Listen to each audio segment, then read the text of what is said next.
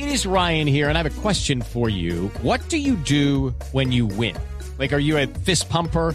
A woohooer, a hand clapper, a high fiver. I kind of like the high five, but if you want to hone in on those winning moves, check out Chumba Casino. At ChumbaCasino.com, choose from hundreds of social casino style games for your chance to redeem serious cash prizes. There are new game releases weekly, plus free daily bonuses. So don't wait. Start having the most fun ever at ChumbaCasino.com. No purchase necessary. BGW. Void were prohibited by law. See terms and conditions. 18 plus.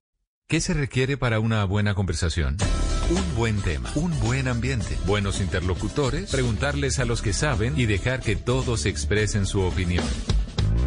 Cada noche encontraremos los ingredientes necesarios para las mejores conversaciones en Bla Bla Blue. La manera ideal de terminar el día y comenzar uno nuevo. Aquí comienza Bla Bla Blue. Conversaciones para gente despierta.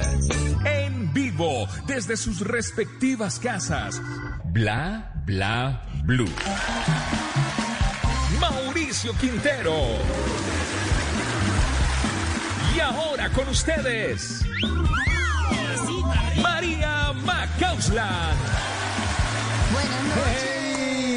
Hey, hola, hola, hola, buenas noches. ¿Cómo vamos? Hola María.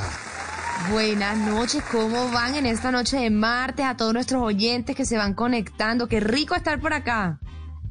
Sí, qué delicia estar siempre de lunes a jueves desde la noche a una de la mañana. Y siempre a nuestros oyentes les tenemos en la primera hora invitados de lujo. María, por favor, si es tan amable, me conecta el secador que el estilista me dicen que ya está por ahí. Ya lo vamos a presentar. Sí, sí, sí. Ya lo Ay, presentamos. Muy bueno, como siempre, buenas conversaciones en la primera hora, pero en la segunda también hay temas que vale la pena tocar. Después de las 11 hablaremos sobre Mauro, famoso documental que tiene a todo el mundo pegado del techo. Me imagino que ya lo escucharon nombrar, El Dilema de las Redes Sociales, así se llama. Y para eso estará con nosotros desde México Rubén Gallardo, él es experto en marketing digital y nos va a contar qué podemos hacer para utilizar las redes sociales sin que las redes lo utilicen a uno. Imagínense. Así es. Y luego llega María Macausan con su show Bla Bla Blue aquí en Blue Radio después de las 11 de la noche. Sí, señora, ahí estaremos. Sí, buenas María. noticias como siempre para la música colombiana, para la música del mundo al final, que se siga celebrando. Y además de las noticias en el show Bla Bla Blue, esta noche cojanos el hilo. Encontramos uno que está buenísimo en Facebook Uf, de César bueno. Bernal. Él propone hábitos de un tacaño. Marga Altman le escribe, terminarle al novio una semana antes del Día del Amor para no darle regalo. No, no, ¿qué tal eso? y María Consuelo Zamora respondió eh, que cuando llegue la cuenta decir que tiene que una llamada, no llega la cuenta y, ay, lo que pasa es que yo tengo que hacer una llamada, típico de tacaño. Y Adriana Posada le dice, llevarse los jabones chiquitos de los moteles para el baño de las visitas de la casa. No, eso ya es el colmo Ay, de la de los tacañería. Bueno, Por es favor, usual, por cositas de los favor, sí. hoteles. Mm, y pero como aquí hablamos todos, mis queridos oyentes, y hablamos de todo, después de las 12 de la noche, ustedes ya saben que hacen parte de esta conversación. ¿Cómo? Se toman la línea de Bla Bla En este número me hacen el favor y anotan 316-692-5274. Así es, tenemos un gran programa, estamos listos y antes de presentar a nuestro querido invitado, se ilumina el escenario número 2 de Bla Bla Blue para dar la bienvenida al señor Miguel Mateos. ¡Bienvenidos!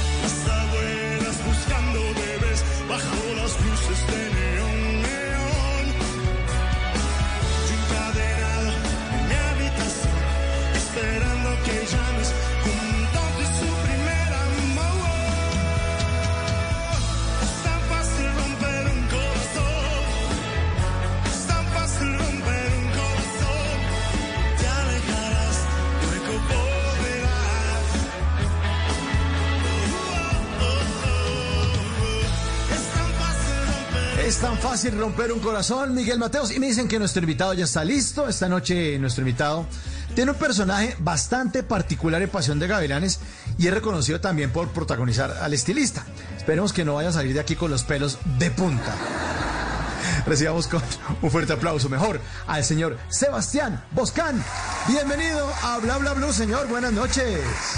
Hola, buenas noches a ustedes muchachos y buenas noches a todos los, los que escuchan Bla Bla Blue.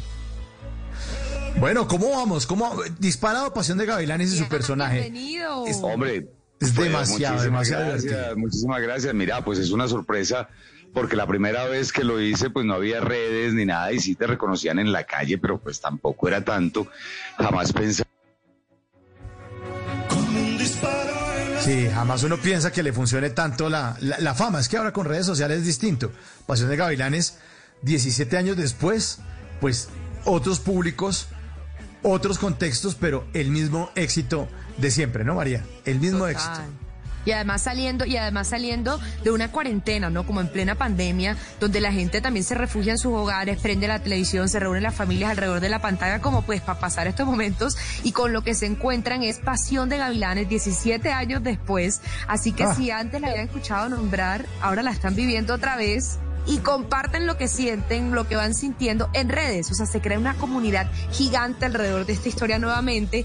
Y pues actores como Sebastián, que tuvo el papel de Leandro Santos, que aparte es comiquísimo, obviamente empieza a tener una cantidad de cariño y una cantidad de risas. No, la verdad, a mí me parece uno de los gente. personajes más exigentes.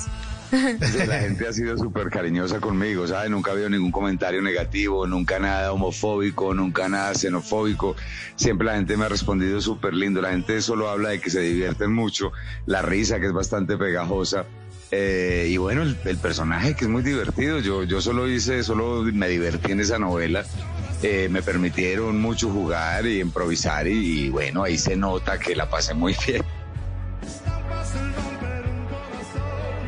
Totalmente, y nosotros también la hemos pasado bien viéndote una vez más, es de esos personajes que uno como que disfruta ver.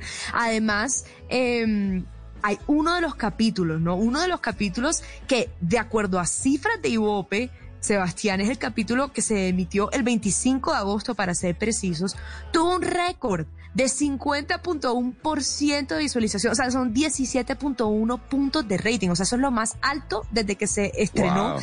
el programa y ese, Claro. ese, ese capítulo es el que apareces tú haciendo algo muy divertido, muy divertido y es cuando te vistes de mujer y es cuando haces toda esta Cuando me he visto interpretación. Manola, precisamente fueron millones de personas, se subió el rating muchísimo. Yo me coloco esos tacones, esa peineta, ese vestido y la gente se divierte como loca también. Así que nada, pues se nota. Lo que pasa es que se nota cuando un actor disfruta mucho de su trabajo.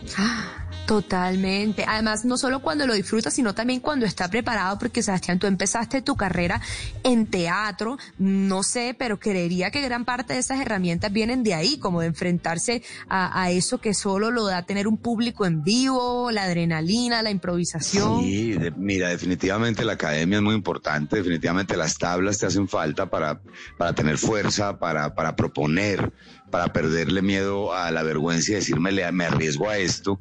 Eh, de hecho, yo pensé que la estaba embarrando en la propuesta porque los muchachos eran mucho más jóvenes que yo. Creo que este personaje debía haber tenido 22, 23 años, los mismos que tenía Paola en el momento, y yo tenía 32. Y la propuesta, digamos que era un poco más medida. Entonces, pero no, la gente, la gente gustó mucho desde el principio, desde el principio a Mauricio, al director, le encantó. Y bueno, y empezamos a trabajar y, y- y ese es el resultado. O sea, ¿qué, qué tanto, qué tanto proponías tú de, de, de lo que hacías? Cuando tú dices que trabajabas el papel, tú decías, yo, me, yo, yo quiero hacerlo así, decías tú. Sí, además, no, claro, todo el tiempo, todo el tiempo, desde cómo se peinó el personaje, inicialmente que ya después me había encartado para estarme cepillando este pelo, eh, porque no habían planchas tan buenas en el momento, ¿no? Entonces, desde eso, desde, desde obviamente toda la kinesis, desde cómo se mueve el personaje, todo, hasta escenas completas, yo me practicaba en mi casa la caída esa con el vestido, la caminadita con el vestido apretado, eh, bueno, todo, todas las propuestas definitivamente Wow. son en conjunto definitivamente con el que escribe, eh, con, con el productor, con el director y vamos creando un personaje entre todos, pero sí, definitivamente un actor, actor tiene que estar proponiendo, así le digan, no, eso no funciona, eso es una estupidez, eh, uno ah, vuelve con otra propuesta sin ningún problema, esto no es personal. Wow, increíble que tenga uno también como las agallas de salir como de la zona de confort y decir qué pasa si vamos un poquito más, qué pasa si vamos un poquito más y que el personaje sea tan bien recibido, por lo menos ahorita es totalmente celebrado en las redes sociales, pero te pregunto Sebastián, en aquella época cuando salió este papel, que terminó siendo muy emblemático, eh, al final cuando se acabó la, la producción te causó un poco como de, no sé, de pronto dificultades, de pronto te, veían y decían, no, pero es que yo aquí no veo sino a Leandro Santos, o, pasó algo así.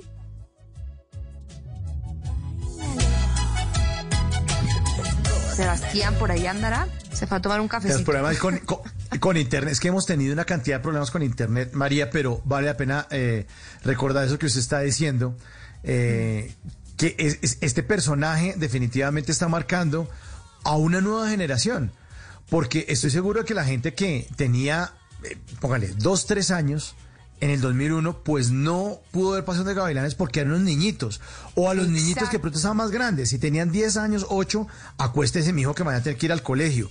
Y muchas veces los papás no dejan a que los niños vean telenovelas, eh, pues las escenas y bueno. Igual Pasión de Gavilanes no tiene eso. Pero a los papás a veces dicen, no, igual tiene que madrugar, mañana lo recoge la ruta, a dormir, a dormir, a dormir.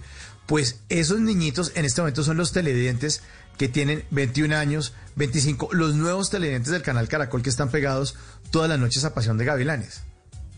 Totalmente. Y lo chévere es que esa nueva generación que está conociendo la historia y la novena ahora es una generación que tiene otra mentalidad. Entonces, personajes como Leandro, que usan tacones, que se visten de mujer, que tienen el pelo planchado, ahorita son lo máximo, o sea, es lo más celebrado en una cultura, en una generación de jóvenes que son abiertos, que les gusta ver actores con propuestas, historias que involucren todo este tipo de tramas y no pues como antes quizás que era un- algo más tradicional. Entonces, por eso es que ahorita lo aplauden tanto y, y bueno, y lo siguen y lo encontrarán en sus redes a Sebastián ya con un look totalmente diferente, ¿no? ya Distinto, todo mejor claro. dicho, con su barba. y- A mí a veces se me parece hasta Pedro Capo.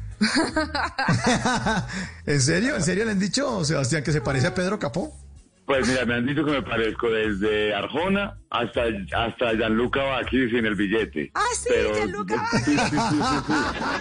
Sí, sí, sí. Yo lo que voy a empezar a salir en tanga también a chicanear porque yo tengo lo mío. No importa, que, sean- no quieto. importa que sean solo 24 centímetros de pasión, yo también tengo lo mío. Pero mira, sí se me parecía. Ah, no, sí, sí, me, me lo comparan con mucho, porque es que la gente, yo creo que el mayor cambio, yo me veo y el mayor cambio de todos ha sido como el mío, porque obvio, el, ca- el Sí. personaje era muy jovencito, eh, yo era tragaños entonces, y de un momento, mira que en el estilista no tenía casi canas, y de un tiempo de tres años para acá me llené de canas, la barba blanca, el pelo blanco, que me encanta, además soy más exitoso ahora sentimentalmente que antes, porque soy un tipo sexy, por lo menos a esta hora. Y, y entonces a la gente le gusta mucho más este, es claro para todo hay. Tengo muchos admiradores que les gusta, les gusta Leandro así peinadito, afeminadito, pero tengo muchas seguidoras que les gusta este tipo ya maduro, canoso, porque como que las canas parece que como que por cada cana no sé qué, qué tienen las manos. Yo creo que mientras más canas, no sé qué es lo que dicen, pero, pero parece que de los 50 como que son los nuevos 20. Pero total, pero Sebastián, pero ese look que tienes, la verdad, yo soy una del grupo de fanáticas que dice que te queda espectacular. O sea, yo voy para Ah, allá. Pero gracias. la pregunta es, ¿eso va con un cuidado, no sé, físico, ejercicio? O sea, no, no, no solito, ¿no? Yo no, yo soy, yo soy un tipo vanidoso, yo me cuido y me cuido de estar delgado, de, de- pues yo creo que es que el, el peso te da, te da, no sé, pues justo te ves pesado en el escenario, te ves pesado en las escenas, no tienes la misma agilidad que cuando estás liviano, eh, y sí me cuido, yo soy de, de que me, me cuido la piel, me cuido mi pelo, que se me vea blanquito, que, sí, que, y de estar delgado básicamente. Claro, totalmente. Se- se- totalmente. Sebastián, ¿y es verdad que la televisión engorda? O sea, que la gente se ve más flaca en la calle y cuando sale por televisión, ah, mire, Yo creo que antes viejo. cuando la televisión no era tan alta, tan alta definición nos veíamos más gordos, pero ahora que se nos ve los poros, la arruga, la, todo se nos ve, la televisión mientras más es más fiel, más, más eh, alta definición, ya nos vemos mucho más reales que antes. Mm. Entonces no creo, no creo que ahora nos vemos, nos vemos más gordos. Pues yo generalmente, la gente no se sorprende porque soy tan flaco, sino que se sorprenden porque estoy muy viejo. claro. Porque la gente me está viendo de una novela que hicimos hace 17 años, un tipo viene y me dice, oh, Claro. ¿tú eres de la novela? ¿Tú eres de la novela? ¿Tú eres Leandro? Yo sí me dice, pero estás hecho. Ah, yo, pero señor, ¿usted qué novela está viendo? Pues Pasión de Gavilanes, eso pasó hace 17 años, demasiado tiempo. Pues yo también envejezco. Claro, demasiado. Oye, claro, yo nunca había pensado eso, la reacción de los fanáticos de la producción cuando ven la televisión y después hoy en día y no hacen la relación de que eso fue hace 17 años, pero igual le deben Claro, y- decir, Claro, si vos ves, Paola está perfecta, Natasha está perfecta. Claro. Y entonces uno, yo estoy arrugado, yo estoy normal, yo estoy canoso, como, como una persona, pues que está bien, que yo me siento muy bien, me siento muy bien para la edad que tengo, me siento físicamente muy bien, yo no me enfermo de nada, tengo COVID, pero poquito. Entonces, eh, digamos que bien, o sea, bien. Oiga, pero Ay, ¿cómo hacen esas pa- para, para, para, o sea, uno ve a Paola Rey igual de linda que hace No, ellos deben 17 tener años, un pacto, ¿no? ¿no? yo estoy seguro que no lo confiesan, Sí, pero sí. deben tener un pacto. Paola debe tener un Sí. pacto con alguien. Con alguien de, de, de cachos y cola, sí, es que es, imposible. absolutamente seguro porque está cada vez más mamacita.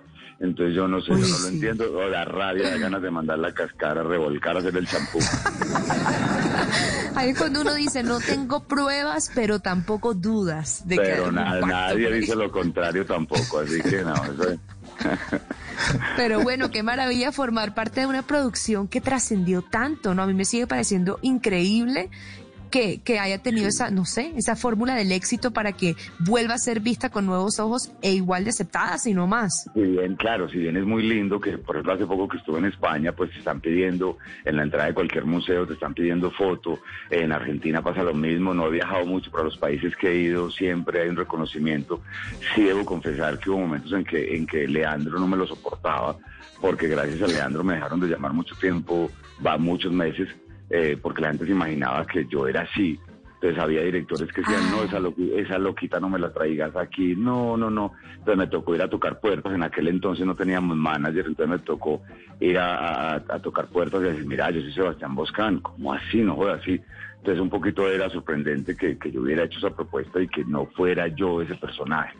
Entonces un poquito decía, bueno, pero ya cálmate. Entonces vos te, des- te quitas la piel para ser un personaje como el estilista que para mí es lo mejor que he hecho en 25 años, que es mi tono, un tono, un tono eh, cinematográfico, un iluminador precioso, un director como ninguno. Y yo entonces monto este personaje y cuando me ven barbado, hecho mm, trizas, Leandro, o sea, hey, un momento, sí, entonces empieza, empieza como, como a caerse gordo, como que no, no, no, no lo superé, ¿será que, que, que no se superó ese personaje? Pero mira tú eso tan interesante que cuentas, ¿no? Al final es un poco como sincerarse aquí como ser, el mayor sí. éxito, ajá, como el mayor éxito que tiene uno también pudo haber sido un poquito una, una cruz, pero ¿cómo Claro, lo ves ahorita claro. de pronto con, con el Claro, paso del mira- tiempo? ¿Cómo ves ahorita? Mira que el proyecto que sigue, que seguía en la, yo seguía en la misma productora que era RTI entonces, eh, eh, había un casting para un personaje y me tocó meterme a la brava, me dejé la barba, me, el, el pelo crespo, oscuro, gafas, traje mariachi, me metí a la brava y hablaba mexicanísimo. Yo y me gané el casting, pero la gente por la voz decían, este, este tipo yo lo conozco y me lo gané, pero, pero si hubiera sido yo, o sea, porque alguien me sopló y me metí y me metí al casting y me lo gané, pero no querían verme para otra cosa que no fuera Leandro. Entonces un poquito que, uno dice, bueno, ya, superémoslo. Y si hay momentos, si te digo honestamente, que uno que le dicen, ay Leandro, bueno, otra vez, señor, llevamos 17 años con esto, eh, y yo he hecho más de, yo creo que más de 40 producciones. Entonces, Claro. pero, pero bueno, agradezco que durante la pandemia, pues, hemos hecho platica también con eso, eh, gracias a, a las redes. Claro. Entonces se puede uno rebuscar, hacer videos allí, qué sé yo. Y pues sabemos que para todo el mundo ha sido muy duro y gracias a Leandro, gracias a esta producción, pues poder- pudimos hacer otro tipo de cosas que no era trabajar en televisión. Oiga, Sebastián, ¿qué tan cierto es que usted una vez lo sacaron de una producción por mal actor?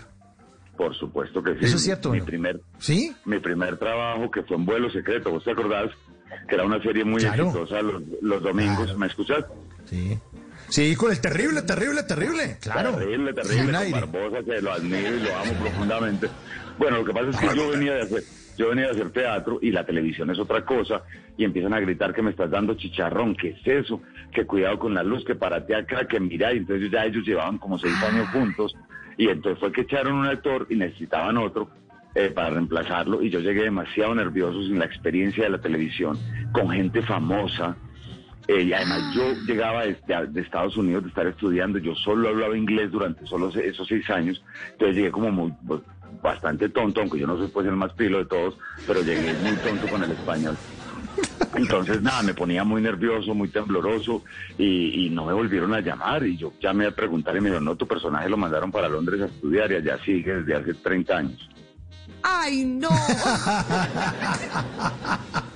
Ya puede Estoy ser. esperando, estoy esperando a que me llamen de pronto la segunda temporada de, de, de- de Vuelos Ay, no. Que vuelva de Desde un, Londres. Yo no puedo ancianato, desde creer. un ancianato, todos desde un ancianato. Igual a los que están pidiendo la segunda temporada de, de- de Pasión de Gavilanes, ya no, nosotros desde el geriátrico. Sería un poquito complicado, total. pues, Oye, qué loco eso que siguen escribiendo el, el- el libreto sobre la marcha. O sea, que uno como actor se sigue llegando sorpresas, como que me mataron en el siguiente capítulo. Así. Total, te más vos llegas a grabar y uno dice, ¿qué pasó? No, no, tu personaje lo mataron, pero ¿por qué? Ay, no. Y ya tenía toda esa plata comprometida, ya, ya, ya, ya había prometido, yo le abono y le abono a todo el mundo y mentira que lo mataron. Ay, no, no, no, no, no, el sorpresivo mundo de la televisión. Sí, no, Oiga, Sebastián, pero, pero, pero usted inició hace cuántos años su carrera como actor de teatro. ¿En dónde, Yo- yo en dónde vivió de- primeros momentos? Llevo más de 25 años haciendo, estoy en el medio hace más de 25 años. Llegué a Colombia a estudiar en el año, creo que en el 94, y desde eso arranqué, arranqué. Bueno, realmente mi primer trabajo no fue Vuelos Secretos. Yo hice dos capítulos en Otra en mí, que es la misma, La Mujer en el Espejo. Hice de policía dos capítulos, pues que eso no- nunca lo había mencionado. Y, y ya empecé, desde ahí empecé a ser parte de elencos después de Vuelo Secreto, hice Padres e Hijos, obviamente, que todos pasamos, bueno, menos Amparo y Margarita, Todos. todos pasamos por... Sí, todos, de- querido, de- todos. de resto, todos. Entonces hice Vuelos Secretos, pues entré a RTI y estuve en RTI ocho años, en Doña Bárbara, en, bueno, La Mujer en el Espejo, qué sé yo, todas esas, todas esas producciones.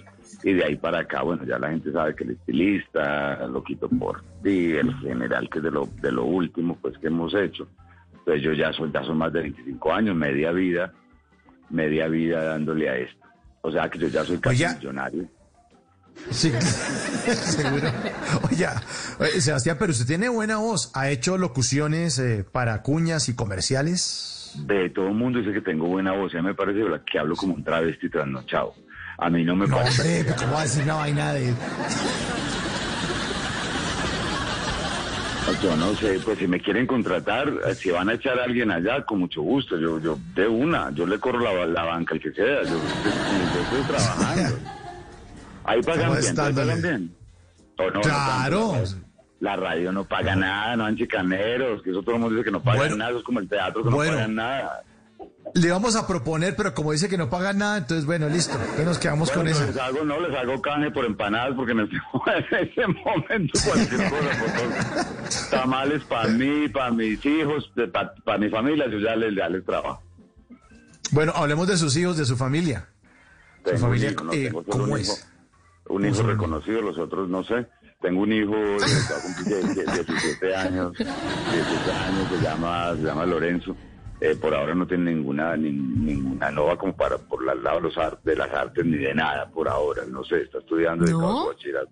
No, están, creo que está en décimo, está en décimo. Y bien, es un tipo como muy tranquilo, como muy de su casa. Eh, en estos días hablamos rico, me decía que me admiraba mucho. Eh, me- también me dijo, pa, usted ya está muy viejito, cuídese que se ve muy vulnerable, que se ve como muy fácil de atracar, cuídese que está Ay, muy no. viejito. Yo, no, yo ya fui me hice la prueba prostática inmediatamente, me tomé media aguardiente, yo, yo me voy y me la apunto. Ay, no, los hijos de uno diciéndole eso, el colmo. Pero entonces él Pero está en décimo. cariño, te dicen, ¿Cuántos te años? dicen, Con te dicen que cariño. no acepta nada, pero con cariño.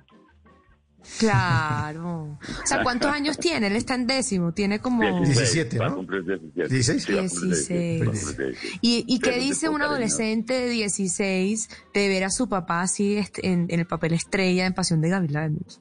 Pues de eso no hablamos en este momento. Cuando era más jovencito, eh, sí a veces le gustaba pasar con los amigos en, eh, en la van que los trae del colegio. y me llamaba para que yo saliera al balcón y, los, y entonces me gritaba, va, va, va, y yo salía para que vieran que A yo sí era el papá. Entonces le Ay, gritaba, divino, chicaneando con el papá. No, muchos primos se toman fotos conmigo para que les crean que somos primos, porque este que va a ser primo de ese man. Pues imagínate, yo bien pintoso, millonario, rico, buenazo, ¿quién? Yo, yo no, o sea, eso es la soledad del genio y del bello. Ay, qué divertido. Bueno, y, y- No. y ha, y ha tenido, ha tenido mm, otros problemas con otros personajes, aparte Siempre de este que lo encasillen de pronto. Oh, ¿Sí? ¿Siempre Mira, lo la gente, encasillen? la gente, por ejemplo, con Loquito por ti, la gente me amó, las señoras me amaron todas porque yo defendí el amor con Kimberly Reyes, la embaracé y la dejé la herencia y al final el tipo se murió, entonces súper lindo todo, pues para todo el mundo menos para el que se murió, obviamente. Y, y entonces se ganó, se ganó todo el público. Pero, por ejemplo, el que dice después de la mujer en el espejo, eh, después de Pasión de la mujer en el espejo, que era un ladrón, le pegaban a Tacha Klaus, él se voló antes de darle un, un hígado, eh, un, un riñón al hijo, no sé qué. Entonces, sí, una señora me cogió a sombrilla en la calle, me empujaban y que muy malito, muy malito, no sé quién, que va a matar. Entonces, Con yo- la que- sombrilla en la cara. Sí, yo lo que hago es que nada, me voy. Yo, yo no soy de pelear, yo soy fácil de cascar, entonces algo corriendo. ¿Qué le va a decir a la persona que le está pegando en la cara como señora? Debe le explicarle que yo no soy esa persona. Sí, no, pues ponerme a explicar, a explicar un curso rápido, pues de lo que es, no, me prefiero irme. Igual si me van a pegar, salgo corriendo. Hay dos cosas por las, que yo, yo- por las que yo creo que estoy vivo y trabajando. Una es por porque soy demasiado cansón, yo gano más por pasión y por cansancio que por talento. Y la otra es porque corro más que los que le pegan a uno. se logra escapar. Pero está buenísimo esto, es como lo, lo- como lo que está detrás de la vida de un actor que uno nunca ve. Y claro, o sea, cada vez que uno está dándole vida a un personaje, no es solamente cualquier cosita, uno está creando básicamente otra persona en el imaginario de las personas. Eso es Claro, mucha es responsabilidad. La gente tiene una imagen de uno completamente errónea de lo que uno es. Yo, por ejemplo, en el colegio era el que declamaba, el que cantaba, el que tal, el que ponía las banderas, el que no sé qué, pero yo no tenía amigos, nadie me quería. Nadie, yo no le caía bien a nadie. Entonces yo creo que más o menos pasa lo mismo. Entonces en este momento vos te imaginas que estás en el yate, por todo, Guatapé, con las niñas en tanga, pues como si yo fuera reggaetonero exitoso. Y no, uno está en su casa tranquilo, escribiendo, leyendo, tomando Claro. cafecito, pues, o sea, normal, como muy normal. Entonces una imagen muy, muy, muy diferente de lo, de lo que somos y el estilo de vida que llevamos. Claro, y, Bueno, y por ejemplo, seguramente hay, si yo fuera Gianluca Vacchi, sí, seguramente, sí, también. estás a un paso de ser Gianluca. Solo le faltan los milloncitos y ya. Pero, pero no muchos, no creas que no muchos, yo he ahorrado bastante, ya pues, voy bien. Buenísimo. Y Sebastián, y aparte de este, de esta parte que es como el efecto en el público y el efecto en el actor, como es, es decir, después de hacer personajes como el de la mujer en el espejo, o pues el mismo Leandro, ¿cómo queda uno emocionalmente? O para ti siempre ha sido muy fácil como separar y decir se acabó el proyecto, o se acabó el día de rodaje, vuelvo a ser yo, no estoy desgastado. ¿Cómo es esa Pues, dinámica? mira, antes me daba muy duro verme al aire, yo me tiraba muy duro y me, me criticaba mucho y tal, me daba pena ponerme a ver televisión con alguien cuando yo, estaba al aire. Sí, o sea, no te lo gozabas. Depende de los personajes. Por ejemplo, cuando hice el estilista, el estilista que fue tan inmerso, que fue que yo me fui a vivir allá cerca a la montaña donde estábamos grabando. Entonces vos grabas 17 horas y las otras estás estudiando y las otras te dormís. Entonces realmente vivís con el personaje montado las 24 horas. Claro. Después de unos meses ya sos el personaje, dormís con el personaje. eh, y si estás haciendo bien tu trabajo, te cuesta sacudírtelo. Y yo creo que me duró como unos cuatro meses esta densidad. Sí, entonces las entrevistas todas eran densas y mi Colombia querida y la gente, en el, pues cuando entendés eh, de que, que los secuestradores igual están secuestrados, que, que hay mucha gente sufriendo por eso. Entonces se me quedó el personaje mucho tiempo y yo para el drama también soy bueno, entonces se me quedó pegado eso. Eh, sí, a veces cuesta, a veces cuesta sacudírtelos cuando no, no sé, cuando son, cuando es de tanto, tanta carga Claro, además. Y me imagino que también verte en el espejo, yo me imagino que a uno también le debe hasta cambiar cómo uno se ve, porque por ejemplo ahí con ese pelo que tenía y esa barba, y seguro la cara también coge como otra mirada, entonces uno se va al espejo y es como, Por supuesto, yo soy de los que, yo soy de los que, claro, yo me monto un personaje y empiezo a estudiar y a mirarme en el espejo y a cambiarme el peinado y me cambio la ropa y cambio el caminado y empiezo a trabajarle desde ahí. Entonces, obviamente, te ves, te ves diferente. Ya no me doy duro, yo ya me veo al aire, entonces yo veo un personaje como Leandro y digo, va, está bien hecho, si la gente se divierte, para eso es. O sea, Claro. A la gente le gusta, a mí ya me pagaron, yo me divertí, ¿cuál es el problema? Esa nadie me debe la- plata ahí. esa plática ya me la en cositas, entonces yo pues... ya- Literal, solo queda gozársela y disfrutarla y ya. Sí, yo ya el trabajo, porque me lo, me lo sufrí mucho, los montajes de teatro me los lloré demasiado. Siempre critiqué por qué me metí en esto, yo no sirvo para esto. Eh, en el momento también mucha gente pensaba lo mismo. Eh, y, y no, ya no, me divierto y, y si no quiero, y si de pronto me da una mala señal un proyecto, por lo menos en teatro, eh, de que no me lo voy a disfrutar, yo prefiero decir antes que no y ya lo he hecho varias veces. Sí, en Wow. televisión digamos que la Qué bueno. televisión, mu- la televisión digamos que tiene eh, eh, eh, la plata, entonces uno hace el esfuerzo porque la televisión paga mejor, eso, no- eso no es secreto para nadie. Entonces digamos que así yo no vaya a estar muy contento en un proyecto o haya alguien con el que no quieras trabajar, que también puede pasar. Eh, uno hace un esfuerzo más grande, pero si en teatro voy a ganar menos y no voy a estar contento, yo prefiero decir que no. Mm, Lo que da ya la experiencia, Sí, sí, sí, ¿no? Sí, claro. La experiencia, eso lo da la experiencia. Bueno, 10 de la noche, 44 minutos. Esta noche estamos con Sebastián Boscán, Leandro Santos en Pasión de Gavilanes. Y ahora, eh, disculpe un momento, Sebastián, que llega Simón Hernández con algo de información. Nos va a hablar de redes sociales. Ah, sí, una red social que va a cumplir años por estos días. Adelante, Simón, bienvenido a Bla Bla Blue. A ver qué nos tiene.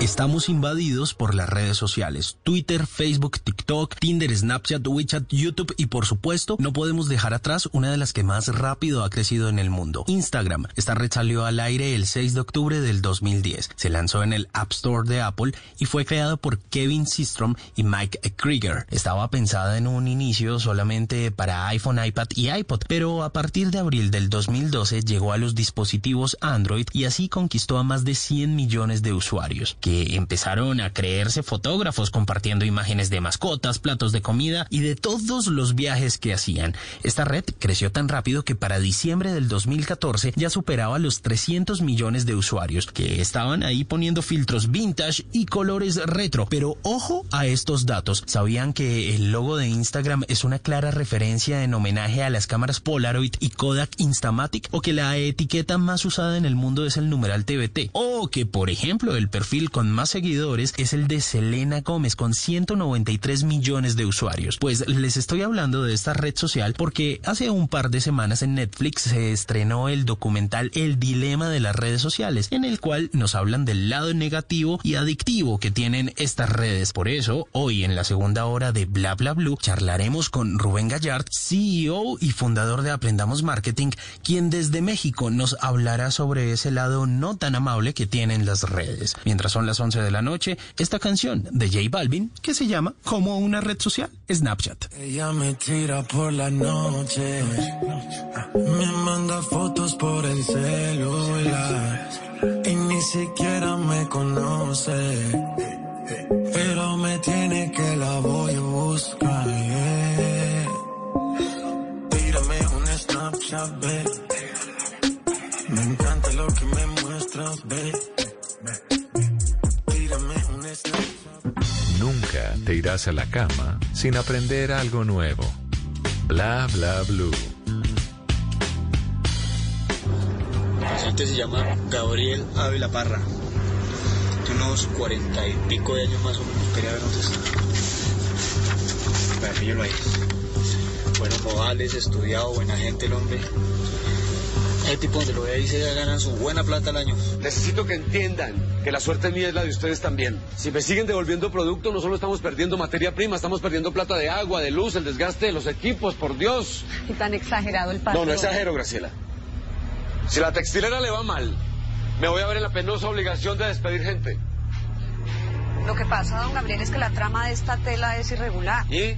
Y pues no nos digamos mentiras, el cortador no es perfecto. Graciela, si el cortador no... 10 de la noche, 47 minutos. Esta es una escena del estilista, serie que protagonizó Sebastián Moscán haciendo el papel de Gabriel Ávila. Bueno ese personaje, ¿no? Y además la realidad del país. Esa es la verdad, el, el verdadero país, ¿no, Sebastián? Uno aquí desde la ciudad ve todo como tan, tan cómodo y allá en el monte es la- el verdadero país, la verdadera Colombia. Por supuesto, uno no, uno no se entera después de que empezamos toda la investigación. O sea, como actor obviamente es un reto, pero como colombiano duele mucho. Te vas enterando de, tanto problema, de tanta cosa, y además que cuando, a ver, cuando hablas de las guerras de Boyacá, de la batalla Boyacá, y cuando hablas de, qué sé yo, de las bombas, eh, de pronto no sé, pero cuando hablas de todos los problemas que todavía siguen, que, es un- que no estamos hablando de, la historia, sino de- de lo que sigue pasando, pues sigue doliendo como colombiano, obviamente, y eso fue lo que más me afectó. Que amé ese personaje, amé porque me dejaron hacer mi tono, mi, mi, actuación, y nos encontramos, digamos, el que el director, el productor, la escritora, todos encontramos un, un, un tono muy bonito, y pero sí, que sí es la realidad del país de una Colombia que nos duele, que nos sigue doliendo, por supuesto que sí. Sí, esa, esa Colombia rural es, es bien complicada. Y buen, buen papel suyo, ¿no? Estuvo nominado a los premios India Catalina por ese papel de del estilista. Y verlo Sí, transformado no me- en hombre de la no- ciudad. no me lo gané, no me lo gané, pero no me, no me parece. Pues voy a, no me parece, pero bueno, dejémoslo así. No le parece, no le parece. No. La competencia ¿Y cómo estaba es dura, seguramente. No es dura para mí que pagaron alguna cosa, yo no creo. No, pues. ¿Cómo dice? Aquí por Pero- fin se quitó esa esa reina, espinita que tenía. reina sufrida, la corona mía, la corona mía, no. Sí. Eh, eh, nada, de, de la competencia sí era dura, pues estaba de todas maneras Enrique Carriazo y estaba este muchacho, el Cap, el, el que hizo a Pablo Escobar también, que no me acuerdo cómo se llama, Marlon Moreno. Andrés Parra. Andrés Parra. No, Marlon Moreno, no, Marlon Moreno. Ah, ah, ok, ah, ok. entonces, eh, Sí, entonces, sí, de sí. todas maneras, si no se lo ganaba él, obviamente se lo iba a ganar Enrique con, con Doctor Mata, que pues que Enrique, yo no sé, Enrique es maravilloso.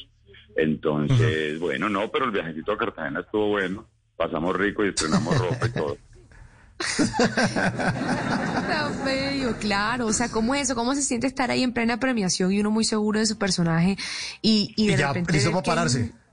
Sí, ya listo para pararse. y- Y honestamente yo estaba seguro que no me lo iba a ganar. El, ahí sí, Ah, como ¿sí? dicen las virreinas, el estar nominado ya es, ya es ganar. Ya pero, pero uno sí tiene preparado en la mente, hasta en inglés, thank you, my family, claro que sí, uno tiene preparado. su- su- por si de pronto hay gringos que lo van a contratar a uno, uno no sabe dónde está el productor. Entonces uno, uno sí tiene realmente dentro del como la mente público. preparado que voy a decir, a quién voy a agradecer. Eh, sí, Buenísimo. eh, aunque uno en el fondo sabe que la, que, que los, co- que la competencia es dura, y en ese momento estaba muy complicado porque yo creo que el rating también vale, es un trabajo también hecho como, como el de Enrique y, y un rating tan grande como el de las grandes producciones de las narconovelas que llaman, entonces eso también pesa. Entonces yo Claro, sabía que- no. Igual yo, eh, lo bueno de haber hecho tanto, lo no haber hecho tanto y de haber protagonizado, es que me di cuenta que yo no trabajé para ser famoso. Cuando me llamaron para hacer un, tra- un trabajo después, no, me llamaron a hacer dos capítulos de médico uno, ni siquiera tenía nombre, en otra novela de, de narcos, pero de médico uno. Eh, la directora dijo, Wow. no, no me parece, vos no, vos no haces esto, es una falta de respeto. Yo le dije, mira, yo estoy aquí para trabajar, yo no estudié protagonismo, yo estudié arte dramático. ¿Ok? Wow. Entonces a mí no me duele que no me pidan fotos, que no me... No, es un trabajo que me encanta hacer. Así no me lo reconozca usted, así no lo... Porque el estilista no es de las novelas más vistas, porque al otro lado tenían una con más, re- con más rating. Entonces yo no lo hice. Si bien es- tiene un, un toque de ego fuerte este trabajo de los artistas en general, de, de que nos reconozcan y que nos vean, me di cuenta que yo no trabajé, yo no estudié para ser famoso ni para ser protagonista. O sea, es que eso... Yo estudié porque me gusta y porque lo disfruto, así que ya, punto. Eso no, no tiene que ver ¿Qué con los tal esa premios, segura- lección? seguramente Mm. se siente bien ganar, ganar uno, te digo porque nunca me he ganado ningún premio, seguramente se siente lindo, pero pero no cuando me sentí nominado dije yo lo logré, yo quería, yo cuando salí de mi barrio dije yo quiero ser nominado, quiero ser de los mejores actores de este país y por lo menos Claro. en ese año fui uno de los de los tres mejores. Entonces, ya, yo lo logré, yo me podía morir entonces ahí. Muy teso, muy teso decirlo de esa manera con tanta propiedad y con tanta honestidad. Yo creo que, uff, qué valioso y escucharlo hace que uno también eh, reflexione y te pregunto, Sebastián, con tantos años de carrera y estando ahí codeándose con los más grandes actores, pues el caso como fue la nominación en estos premios, ¿cómo hacer con ese ego cuando se avecina y empieza a mirarlo a uno y está ahí acechando porque Yo creo, se yo creo que presenta? eso hubiera dolido, cariño, yo creo que eso hubiera dolido si yo hubiera tenido 26 años o 30 en el momento. Pero yo ya estoy muy grande como para, para ponerme a llorar o quitarle la corona a la otra, pues que la gana. Eh, eso yo ya lo tenía claro. Es un trabajo que a mí me gustó, es un, eh, es un trabajo que me gusta hacer y no, eh, si yo voy con un amigo, yo tengo un muy buen amigo que, que, que es muy conocido en este momento, sabemos que pasamos por épocas y paso con él y a él le piden fotos y autógrafos por todo el parque de Sabaneta y tal. Bien, es un momento y, lindo. Y, O sea que para combatir un poco el ego es como simplemente la experiencia y cuando uno empieza a crecer y se empieza como a dar cuenta de las cosas verdaderamente importantes en la vida, un poco eso. Sí, lo- es que lo verdaderamente, lo verdaderamente importante, como vos decís, es que vos seas feliz haciendo lo que te gusta y yo soy muy feliz actuando. Eh, lo haría Claro. gratis si no fuera porque tengo ciertas responsabilidades.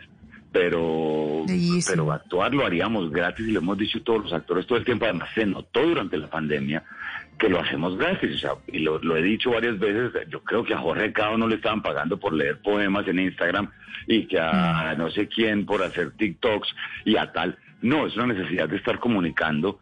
eh, no sé también si de que nos vean o de, o de estar vigentes, pero necesidad. Yo empecé con el Instagram a hacer un personaje, Leonardo el youtuber, como para hablar del- del- de, de la inconsciencia de la gente con el COVID-19 y, y- y no me estaban pagando por eso, yo simplemente quería, quería comunicar lo que yo estaba sintiendo, entonces eso me hace Hacer feliz. lo que amas. Y, y eso ha sido más importante, porque si fuera realmente por el reconocimiento, por la plata o por, o por cualquier otra cosa, sería mucho más doloroso y mucho más traumático. Así es. Sí. Así Qué buena es. lección, ¿no, María? Qué buena lección, porque Total. es eh, eh, la plata o el éxito tiene que ser el resultado de un gran trabajo en el que uno Ah, es que conmigo se siente no, feliz. perdón, es que conmigo no te vas a la cama sin aprender algo nuevo. Eso te tiene que tener Ah, muy bien. Ya se, se aprendió la frase de Bla Bla Blue. Muy bien, claro. Totalmente, totalmente. Se estudió el libreto. Buen actor. Buen actor. Buen actor. Pero otro personaje también bien importante también de este año fue el del coronel Bastidas, el que usted hizo en el General Naranjo, en la serie El Canal Caracol. Sí, eso fue una participación, digamos, corta dentro de una producción tan importante a nivel internacional. Y Bastidas simplemente estaba ahí como para joderle la vida un poco al general Naranjo. Eh, pero bueno, como él era el protagonista, terminaron echando a Bastidas del trabajo, obviamente. Un trabajo muy bonito, un trabajo muy bonito. Después hice uno, o un sacerdote por ahí en otra, en- ¿cómo se llamaba eso? El, el varón, que también muy lindo y tratando como de buscarle, siempre trato como de buscar, pues como actor, buscarle como una historia, como una psicología, como una familia, como unos, y, y para podérmelo disfrutar, obviamente, que es de lo que hemos estado hablando todo este tiempo. Coronel Bastidas. La verdad sí, o sea, ser parte de ese tipo de producciones que al final les marcan como la historia de un país y, hace, y crean memoria y hace que uno conozca y por ende que, que no se repitan ciertas cosas, al final terminan teniendo mucho más mérito, como decías, que cualquier dinero, que cualquier sueldo, cualquier premio. Pues el Pero te pregunto, Sebastián, ya teniendo... el Sí. Cariño, el problema aquí, discúlpame, es que, es que los colombianos no importa, no tenemos memoria, seguimos repitiendo lo Mm. mismo. Entonces acabamos de hacer una serie de unas balaceras terribles, pero también el lunes hubo, también la semana pasada hubo, entonces nosotros, nosotros no tenemos memoria. Y todo, pues no sé, no sé. Increíble. es como la si no aprendiéramos. Exacto, y, y, y teniéndolo también en las series, tocando esos temas, que es lo que decía, o sea, es una cosa muy increíble. Sí, todavía hay gente que quiere ser narco y todavía hay gente que anda en moto Ah, en una no. sola llanta, para arriba y para abajo, o sea, que se creen narcos, hay todavía una camada de gente. Sí, hay una pero es camada cierto. de gente, no sé, como de la plata fácil, que es, no sé, Total, no- muy duro. que no. Pero si hay una, si hay una, si hay una lección que sirve para todos los que están oyendo, que conocen a alguien que quiere ser narco, que quiere irse a las balas o que quiere, pues qué mejor que con lo que nos dijiste hoy, Sebastián, y es el ego no sirve para nada. La plata, el dinero, los premios, querer, creerse el mejor en lo que hace no sirve para nada si no está tu felicidad puesta ahí. Entonces, En este hagamos esa momento, tarea. Sí, completamente. Hagamos esa tarea. En este momento, ¿Sí? en este momento a mí me queda la felicidad de haber hecho más de 25 años lo que más me gusta, de ser feliz trabajando porque me encanta, no hay nada que me guste más, no me importa la hora, no me importa trasnochar, no me importa lo que sea. Es un trabajo que disfruto muchísimo. Y otro Además, personaje, ni siquiera Sebastián. Es un trabajo, ni es un trabajo, es que nosotros nos pagan por jugar. Sí, que se estudia para eso, obviamente, pero que te paguen por. No sé qué te gusta hacer más a vos, que lo que más te guste a vos. Entonces, claro, te gusta rascarte las bolas viendo televisión y que te paguen por eso. Una maravilla, me parece. Ojalá, ojalá, ojalá. Bueno, y, y- no, que uno le paguen por rascar. Sí, no, rasquibol, Sí, imagínese. pues. ¿Cómo pagarán la hora de eso? Bueno, otro personaje, Sebastián, fue Nicolás Botero, en Loquito por ti.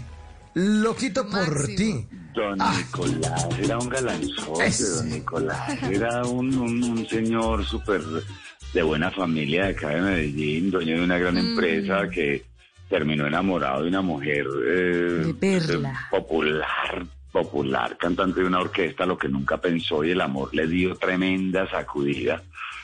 Por eso empezó a congeniar con la hija, porque la hija se metió pues a un barrio popular también, después de estar estudiando Ah. en Francia, violín y piano y tal, llega y se mete a este barrio popular y termina en una orquesta de música tropical. Pero lo- la va entendiendo cuando él se enamora de Perla, esta mujer con este cuerpón que, que por Dios, sí, con este pelo ondeando crespo por todo Medellín.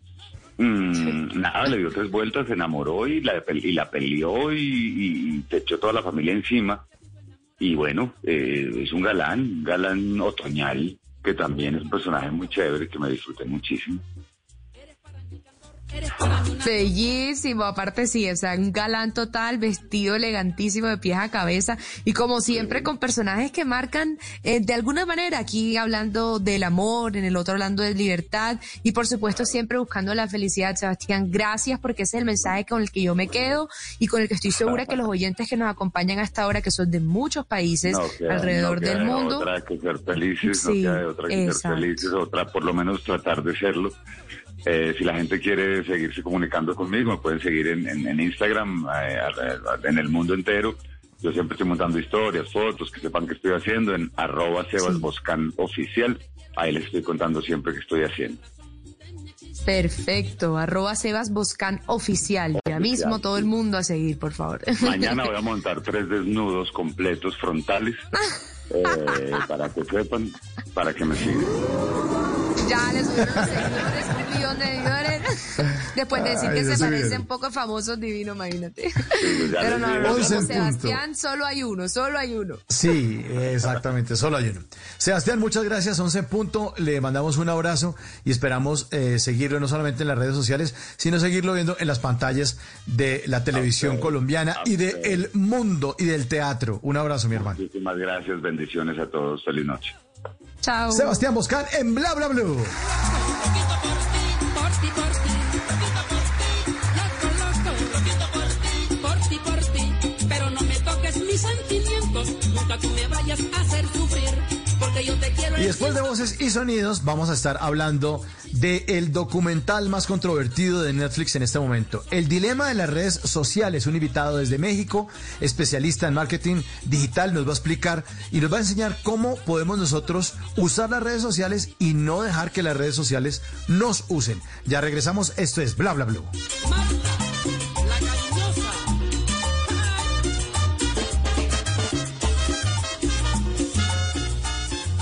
En las noches la única que no se cansa es la lengua. Por eso, de lunes a jueves a las 10 de la noche empieza Bla Bla Blue con invitados de lujo. Yo soy Lorna Cepeda. Yo soy Diego Verdaguer. Les habla Consuelo Les habla el chef Jorge Raúl. Hola, soy Carolina Cuervo. la reina de la música popular. Yo soy Adriana Lucía. Yo soy Tato Devia. Blue, vamos a echar entonces el pote y el Con petáculo. buena música, con historias que merecen ser contadas, con expertos en esos temas que desde nuestra casa tanto nos inquietan y con las llamadas de los oyentes que quieran hacer parte de este espacio de conversaciones para gente despierta. Bla bla blue. De 10 de la noche a 1 de la mañana. Bla bla blue. Con María Macausla, Simón Hernández y Mauricio Quintero. Bla bla blue. Porque ahora te escuchamos en la radio.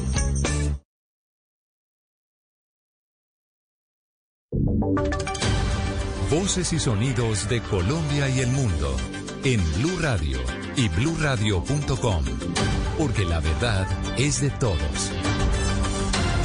Ya son las 11 de la noche y dos minutos. Soy Javier Segura y esta es una actualización de las noticias más importantes de Colombia y el mundo en Blue Radio. El programa de apoyo al empleo formal del gobierno recibió un nuevo espaldarazo en el Senado de la República. Kenneth Torres, buenas noches. Hola Javier, muy buenas noches. Pues el Senado aprobó con 76 votos por el sí y el 11 por el no en su cuarto debate la ampliación del programa de apoyo al empleo con el cual el gobierno aplica un subsidio de nómina hasta marzo del 2021 para las empresas que resultaron afectadas por cuenta del coronavirus en el país con ampliación de la medida hasta marzo del 2021 por un valor cercano a los 800 mil a los 800 mil millones mensuales y un estimado de más de 5 billones de pesos durante este tiempo. Pues así lo dijo hace unos instantes el senador del Partido Conservador David Barguil.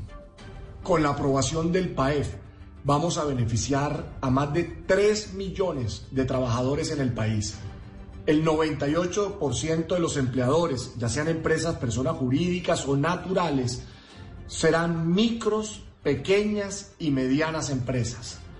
El requisito es para todos aquellos que hayan tenido una disminución del 20% de sus ingresos y que tengan más de tres trabajadores en su nómina. El subsidio es del 40% del salario mínimo. Javier, sin embargo, la plenaria con 29 votos por el sí y 58 por el no negó un grupo de proposiciones sobre el proyecto que buscaba ampliar la vigencia temporal del programa de apoyo temporal formal a pequeñas y medianas empresas constituidas hasta tres personas. Es decir, que esas empresas que están entre ser entre una y tres personas no se van a ver beneficiadas por este programa que tiene el gobierno nacional para las personas que se vieron afectados por cuenta del coronavirus. Kenneth, muchísimas gracias. 11 de la noche y cuatro minutos en medio de un fuerte debate en la Cámara de Representantes se aprobó en primer debate el proyecto de ley que reglamenta la eutanasia en Colombia. Falta la votación de los artículos para establecer cómo pasa al segundo debate. Michel Quiñones. Víctor Escobar, quien padece trombosis, ha tenido accidentes cerebrovasculares, hipertensión, diabetes, operaciones en la columna, entre otras patologías, dice que ha expresado de manera escrita y en reiteradas ocasiones que quiere practicarse la eutanasia. Yo hace mucho vengo tratando de que me, de que, la me autorice.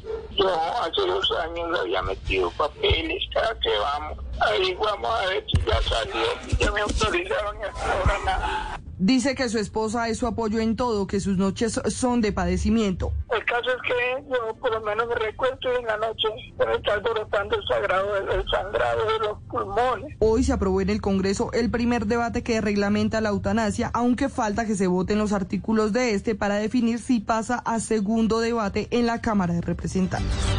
11 de la noche y 5 minutos, el INVIMA acaba de ordenar el retiro del medicamento ranitidina inyectable en el país. ¿Por qué se toma esta decisión, María Camila Castro? El INVIMA ordenó el retiro preventivo de todos los lotes de los medicamentos con principio activo de ranitidina, solución inyectable, debido a posible riesgo de presencia de niveles inaceptables de nitrosamina. La nitrosamina, en uso prolongado por mucho tiempo y en cantidades grandes, está asociada a un riesgo de presentar cáncer. Recordemos que la ranitidina es utilizada para tratamientos de úlcera gástrica y se utiliza de forma inyectable cuando la persona no tolera las pastas o porque está presentando vómito. 11 de la noche y 5 minutos en Santander confirman la muerte de un joven campesino de 22 años quien fue atacado a tiros en una vereda de Simacota. Las autoridades investigan el crimen. Julia Mejía. La policía de Santander confirmó que un joven campesino de 22 años, identificado como Héctor Fernando Fajardo, murió tras ser atacado a tiros en la vereda Santa Ana del municipio de Simacota, al sur del departamento. El hecho sucedió cuando la víctima se movilizaba hacia su casa en una moto, luego de departir con otro grupo de muchachos. Las autoridades investigan este crimen y también informaron que la víctima había estado en la cárcel por violencia intrafamiliar. Además, tenía una denuncia por un problema de dinero con un habitante del pueblo. De hecho, según dice el capitán Cristian Ariza, comandante del segundo distrito de la policía había tenido una confrontación con su propio hermano. Las investigaciones nos arrojan pues que eh, ellos habían tenido una confrontación y ya le habían colocado una denuncia al occiso. El crimen ha generado consternación en el sur de Santander y fue el grupo de la SIGIN y Medicina Legal quienes realizaron el levantamiento del cuerpo. 11 de la noche y 6 minutos. Hay un fuerte rechazo en Antioquia al video viral de una conductora que insulta y amenaza con pisar a varios ciclistas que hacían deporte. Dos corredores fueron atropellados en las últimas horas en ese departamento. Carlos Carmona. Hay indignación en el oriente antioqueño por la agresión verbal de la conductora de un carro particular contra un grupo de 10 ciclistas que practicaban deporte en una vía de esa región, considerada la más bicicletera del país y que recibe a cientos de deportistas para los entrenamientos. Los insultos de la mujer quedaron grabados en video y se observa cuando dice que los ciclistas son unos estúpidos, advirtiendo además que ojalá no los mate con el vehículo. La mujer alegaba por la ocupación de la vía por parte de los deportistas. ¿Qué, ¿Qué, van a hacer? Estorbar en las carreteras de Oriente. Lo único que hacen estos estúpidos. Por fin creo que me va a poder pasar. Ojalá no mate a ninguno de estos mal y se apoderan de toda la vía. Ellos creen que son los dueños, amos y señores, no pues tan saludables o me malditos. El caso de intolerancia se conoció justo cuando un ciclista murió atropellado en la vía El Retiro La Ceja. Horas más tarde, otro conductor borracho fue capturado en Marinilla luego de atropellar con su motocicleta a un ciclista e intentar escapar. Noticias contra reloj en Blue Radio. Y cuando ya son las 11 de la noche y 8 minutos, la noticia en desarrollo, Colombia adquirió 10 millones de vacunas contra el COVID-19 por 106 millones de dólares. El acuerdo es con el mecanismo internacional COVAX, que garantizará una distribución justa de la dosis entre 186 países del mundo. La cifra, el Ministerio del Comercio busca reducir la tarifa del IVA en la compra de etiquetes aéreos en un 5%. Y seguimos atentos al ministro de Defensa Carlos Jóvenes Trujillo, que tiene un plazo de 48 horas para pedir disculpas públicas a las víctimas de abuso policial. El ministro trinó por ahora que la protesta pacífica democrática hay que defenderla y garantizarla, pero que la violencia, el vandalismo y el terrorismo hay que enfrentarlo de conformidad con la Constitución y la ley. La ampliación de estas y otras noticias se encuentra en blurradio.com. Sigan en sintonía con Bla Bla Blue, conversaciones para gente despierta. Dígale no a las noticias falsas. Evite los medios anónimos e irresponsables. En tiempos de emergencias y de incertidumbre, es fundamental la información verificada y confiable. Los medios de comunicación formalmente establecidos, por su profesionalismo y responsabilidad, son el antídoto más eficaz contra las noticias falsas y la desinformación. Infórmese por la radio y la televisión a toda hora con los rostros y las voces que usted conoce y confía. Fue un mensaje de la Asociación Internacional de Radiodifusión, AIR.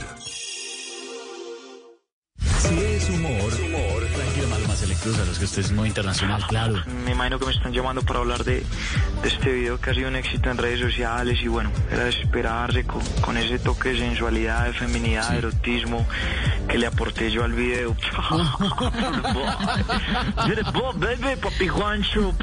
Si es opinión. Lo bueno, lo malo y lo feo del discurso del presidente Duque ante Naciones Unidas de manera virtual. Lo bueno, sin duda, pues resaltar lo que ocurre con los líderes y con las víctimas de nuestro conflicto. Lo malo, pareciera que la lógica del multilateralismo no funcionó bien en la pandemia del COVID y en la crisis que va a venir después de que superemos esta pandemia. Y lo feo, seguimos los colombianos hablando siempre del tema del narcotráfico. Voz Populi. Si le da traguito al marido para que le haga el delicioso, pero después lo deja tirado por la borrachera tan berraca.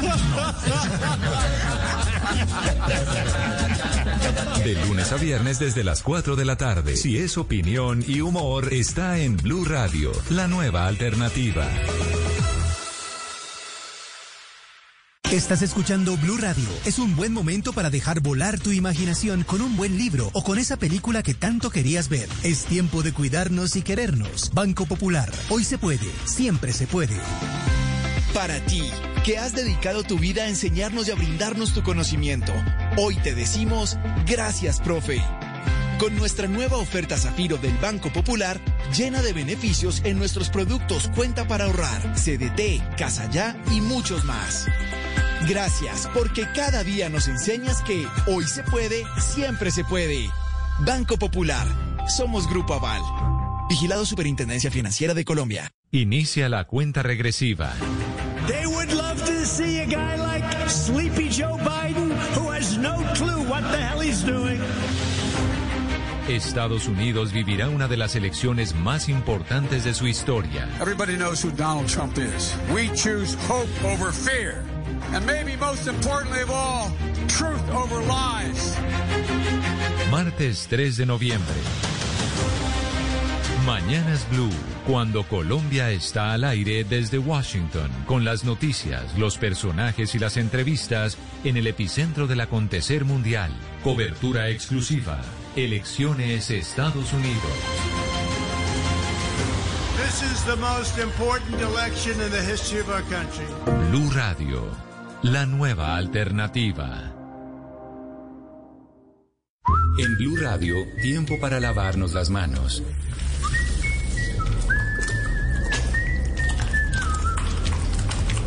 Tómate el tiempo para cuidarte y para enterarte de todo sobre el coronavirus. Síguenos en redes sociales, en bluradio.com y en todos los espacios informativos de Blue Radio. Numeral Yo me cuido, yo te cuido. Blue Radio, la nueva alternativa.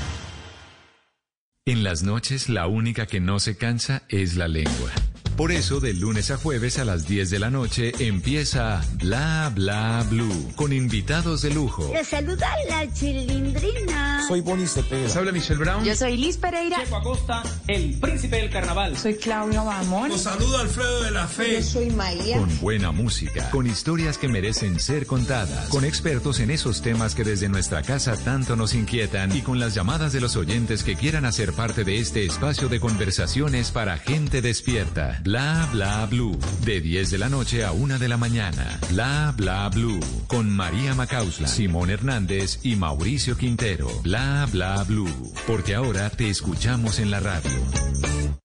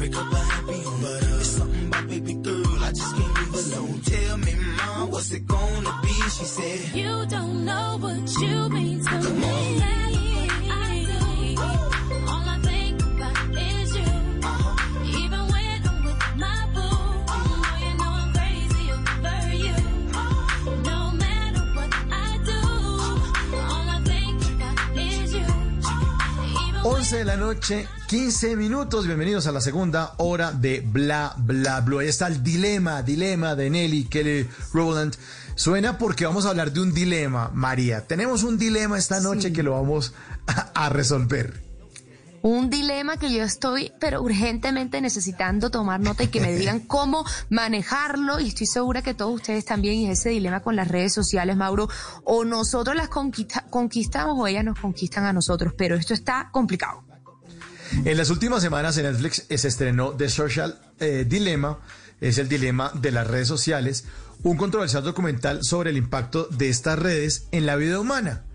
Eh, ¿Ya lo alcanzó a ver, eh, eh, María? ¿lo- ¿Ya lo vio o no? ¿Se Ya alcanzó? lo vi, ya lo vi. Hay Bueno. cosas que uno ya sabe, pero hay otras que vuelven a sorprenderle a uno. Que dan miedo y todo. Porque es que el documental Exacto. habla de la dependencia que pueden generar estos dispositivos, porque es algo que crea adicción y es el efecto del uso desmedido de las redes sociales en niños, en adolescentes, en adultos. Nadie se escapa de esto y la relación de las redes sociales con el fenómeno más temeroso de todos, que es el de la desinformación, el fenómeno de la fake news. Exactamente. Y incluso pusimos una encuesta al inicio del programa y nuestros oyentes ya están haciendo parte de Bla Bla Blue. Están respondiendo a esta pregunta. ¿Cree que las redes sociales manipulan nuestras opiniones? Sí, 86%, no, 14%, 1046 votos. O sea, de esas, de esas mil personas, 1046 personas, de esas 1046, el 86% dice que sí, que sí manipulan nuestra opinión.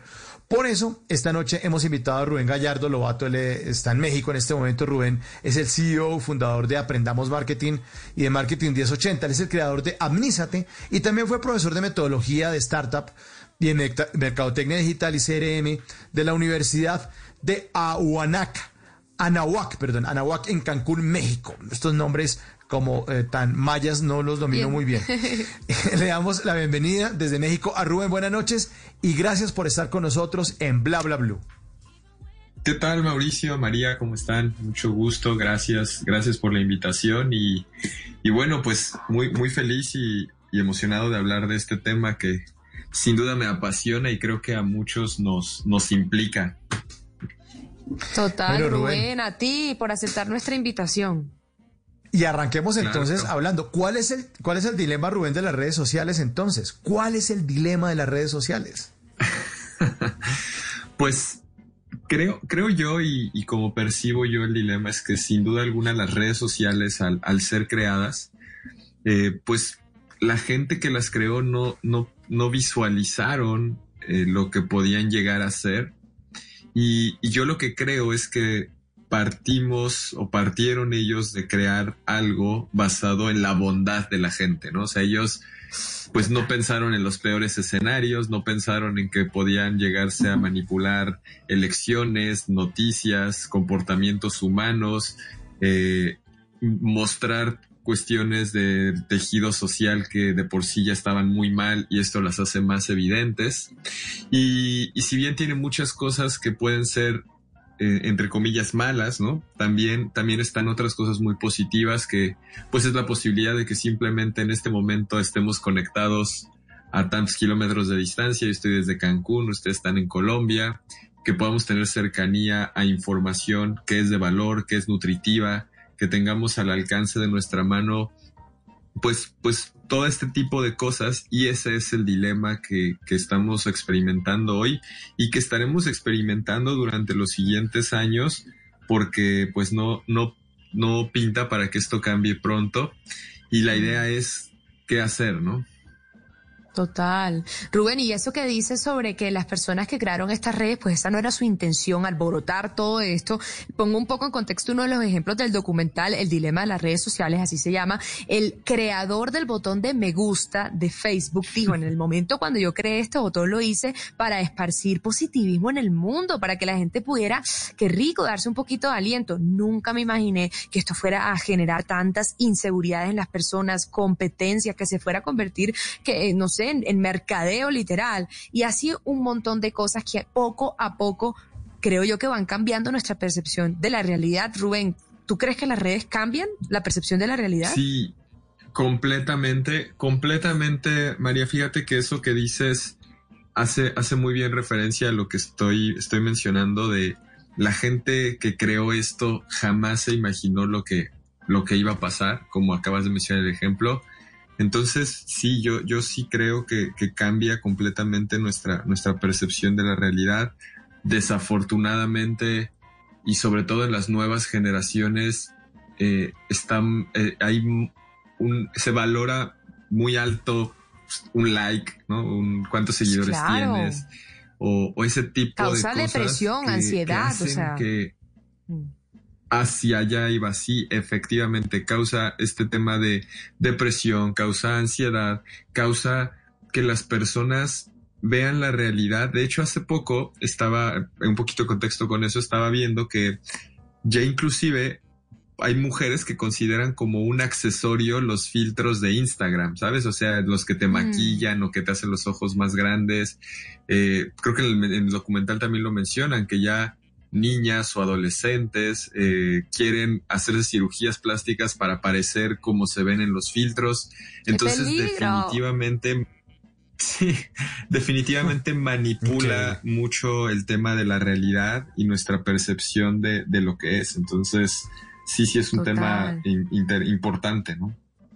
Total, o sea, la realidad se transforma tanto que uno empieza a decir, esa persona que se la pasa en viajes, en hoteles, perfecta, arreglada, eso es realidad. O sea, esa persona es así y yo no tengo eso. Sí, sí, además, además algo, aquí voy a empezar un poquito a, entrar desde mi, a, dar mi opinión y mi sugerencia a los usuarios, porque posiblemente muchos que estén escuchando esto, pues están confundidos respecto a qué hacer, ¿no? El documental da al final, para la gente que lo ve al final, da como muchas opciones o recomendaciones, desde el más, más extremo que es cierra todas tus redes sociales y, y reconecta Ah, sí, con la naturaleza y el mundo.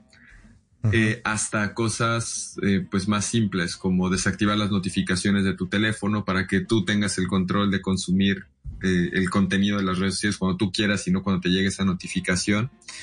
Entonces, eh, pues esa es un poco la, la intención, ¿no? Que, que busquemos que estas, que estas redes, como lo mencionaban al principio, y que toda esta tecnología nosotros la utilicemos y no nos utilice a- a nosotros. A nosotros. Pero, pero para tratar de entender un poco esto, siempre se habla en esto de las redes sociales del famosísimo algoritmo. ¿Qué es el algoritmo Oye, y sí. cómo funciona eso? ¿Por qué, por, por qué el algoritmo nos está llevando a, a ponernos violentos o, o- Sí, o a creer que es que sí, tenemos sí, la razón y a pelear con los otros? Sí, excelente pregunta, excelente pre- pregunta, Mauricio. Fíjate que a mí me encantó de, de la, de la película cómo, cómo representan el algoritmo como con tres personajes. Y, y básicamente lo que, lo que todas las plataformas digitales quieren es la atención de sus usuarios, porque el modelo de negocio se basa en vender eh, publicidad a la gente que está en esas plataformas. Entonces el algoritmo lo que hace y está programado para eso es que la, gente eh, pase la mayor cantidad de tiempo posible dentro de estas distintas redes sociales. Entonces, ¿qué pasa? Que si tú demuestras interés de un tema en específico, eh, lo, lo que va a pasar con el algoritmo es que te va a mostrar más cosas relacionadas con eso. ¿Por qué? Porque piensa que va a ser relevante para ti y de esa manera vas a pasar más tiempo ahí y se vuelve como pues eh, el hoyo del conejo como de Alicia de País de las Maravillas y que no sabes dónde está el fin y eso es el problema porque pues tal vez tú empezaste viendo las, algo muy superficial de un tema en específico. No quiero entrar como en algún tema para no, no sesgar esta información, ¿no? Pero tú empezaste buscando algo y seguramente muchos que están escuchando, inclusive ustedes, de repente te das cuenta, o sea, volteas para atrás y ni siquiera sabes cómo llegaste a la información que ya estás viendo, al contenido que ya estás viendo. Y el problema es que, es que esto está programado de manera tal para que, pues, tú estés en ese, eh, eh, deslizando infinitamente y te esté generando satisfacción porque estás viendo lo que quieres ver. Y esta parte de que nos divide, que, es la pregunta que hacías, ¿por qué es que el algoritmo está dividiendo más a las personas? Es porque está polarizando mucho más las opiniones y las, y estoy haciendo comillas en este momento en el aire, las realidades que las personas vivimos. Eh, esto, por ejemplo, si si tú tienes una mentalidad política muy de derecha, pues te va a salir puro contenido alrededor de eso y puras cosas positivas de eso. Y si tienes una mentalidad muy de izquierda, pues te va a salir todo alrededor de eso. Entonces tú ves tus redes sociales y dices, es que esto es la verdad absoluta y siempre va a ser la verdad absoluta. Y esto es lo que hace que se polaricen tanto las opiniones y que lleguen a existir estos temas de violencia, porque la red social lo que quiere es que estés ahí la mayor, cantidad, la mayor cantidad de tiempo posible y lo que hace es darte más y más y más y más de lo mismo que inclusive puede ser información que ni siquiera sea cierta o sea real, Claro. pero tú das por hecho que sí lo es, ¿no? Total, o sea, aquí las redes sociales no se trata de que está creando pensamiento crítico en quienes las utilizan, para nada. Efectivamente. Y ahí, y ahí voy a una de las recomendaciones que hacen en el documental y aprovecho y la digo porque me parece muy importante o válido que lo empiecen a hacer y es, eh, uno de los creadores de redes sociales dicen, sigan a gente que piensen diferente a usted, o sea, háganlo a propósito, sigan a otros partidos políticos, sigan a gente con otros estilos de música, porque lo que pasa es que me imagino que la gente al consumir su misma eh, gustos en todo tipo, pues ese es el mundo que ellos creen que es real. Y por eso uno se vuelve Sí. tan radical y sale a la calle y prefiere en vez de conversar, pues a- coger a piedras. ¿no? Claro. Exacto. Completamente. Fíjate que, que ahora que mencionas eso, María, este, y pasó, eh, fue algo que también pasó en la elección de, de Estados Unidos de Donald Trump, que era bien interesante. La gente que, que no apoyaba a Trump y que estaba con Hillary, pues para ellos parecía que la elección estaba ganada porque lo único que veían en todos lados era cosas positivas de Hillary y cosas negativas de Trump. Cuando que la gente que seguía a Trump y que era pro Trump solo veía eso y para ellos era una realidad que Trump iba a ganar. Entonces, sí, sí son cosas que, que pasan y que es una muy buena, muy buen consejo el que, el que acabas Claro. de decir. Eh, simplemente para poder formar este criterio, que eso es lo que se está perdiendo mucho con todo este contenido. La gente empieza a perder el criterio de lo que está viendo y tomando sus propias decisiones y pues se deja mucho manipular por lo que hay allá afuera, desde temas políticos, temas sociales o inclusive pues lo que acabamos de decir, ¿no? Temas de autoestima y, otras cosas que pueden ser mucho más graves.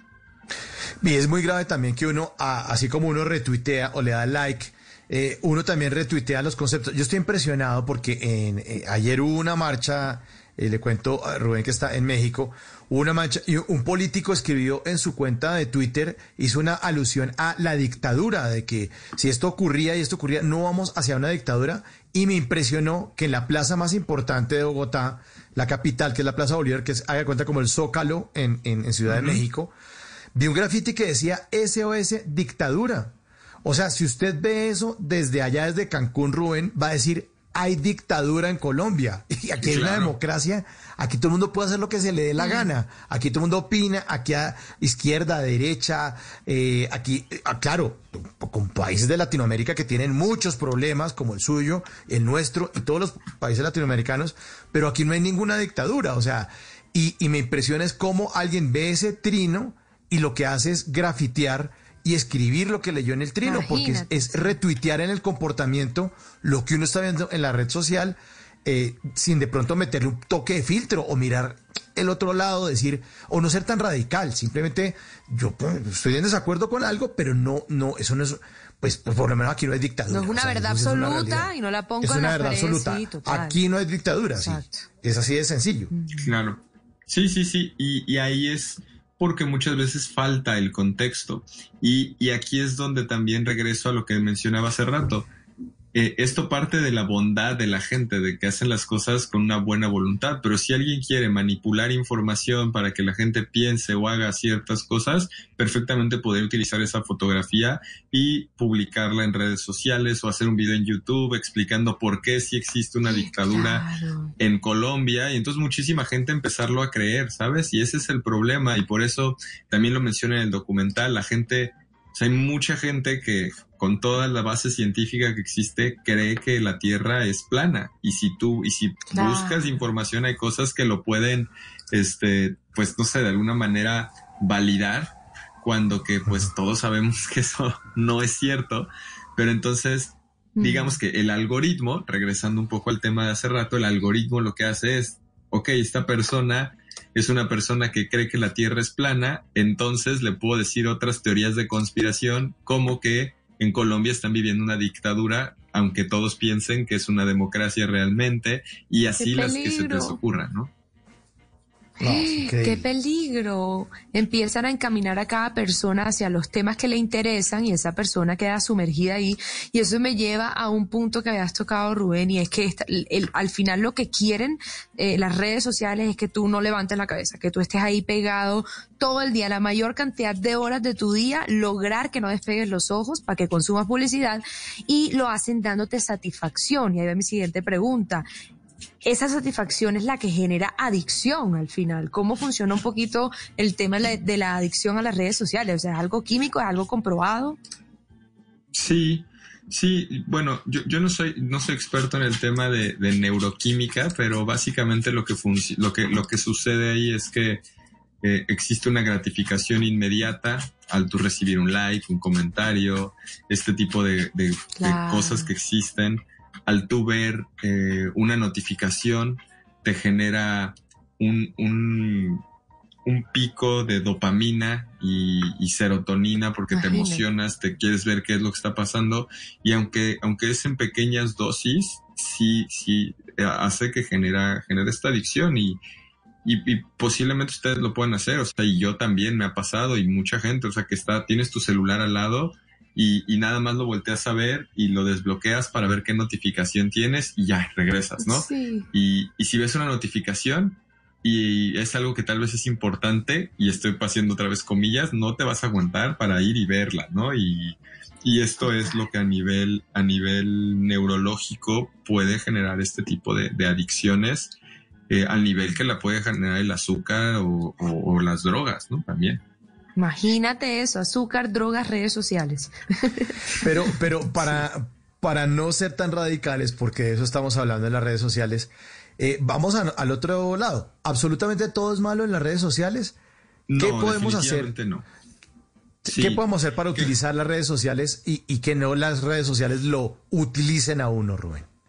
Sí, súper bien, Mauricio. Qué bueno que, que mencionas eso, porque justamente de ahí es de donde yo, yo quería partir en todo esto, en que es una gran herramienta para poder convertirte, y voy a decir así, convertirte en quien tú quieras, ¿no? Y esto puede ser en una persona que cree que la Tierra es plana o en una persona que eh, pues todo el día que, que consume contenido positivo y cosas que le nutren y cosas que le ayudan a ser un mejor padre, a ser un mejor empresario, a ser un mejor hijo, a ser un mejor líder, a ser todo lo que también existe allá afuera en cuestión positiva.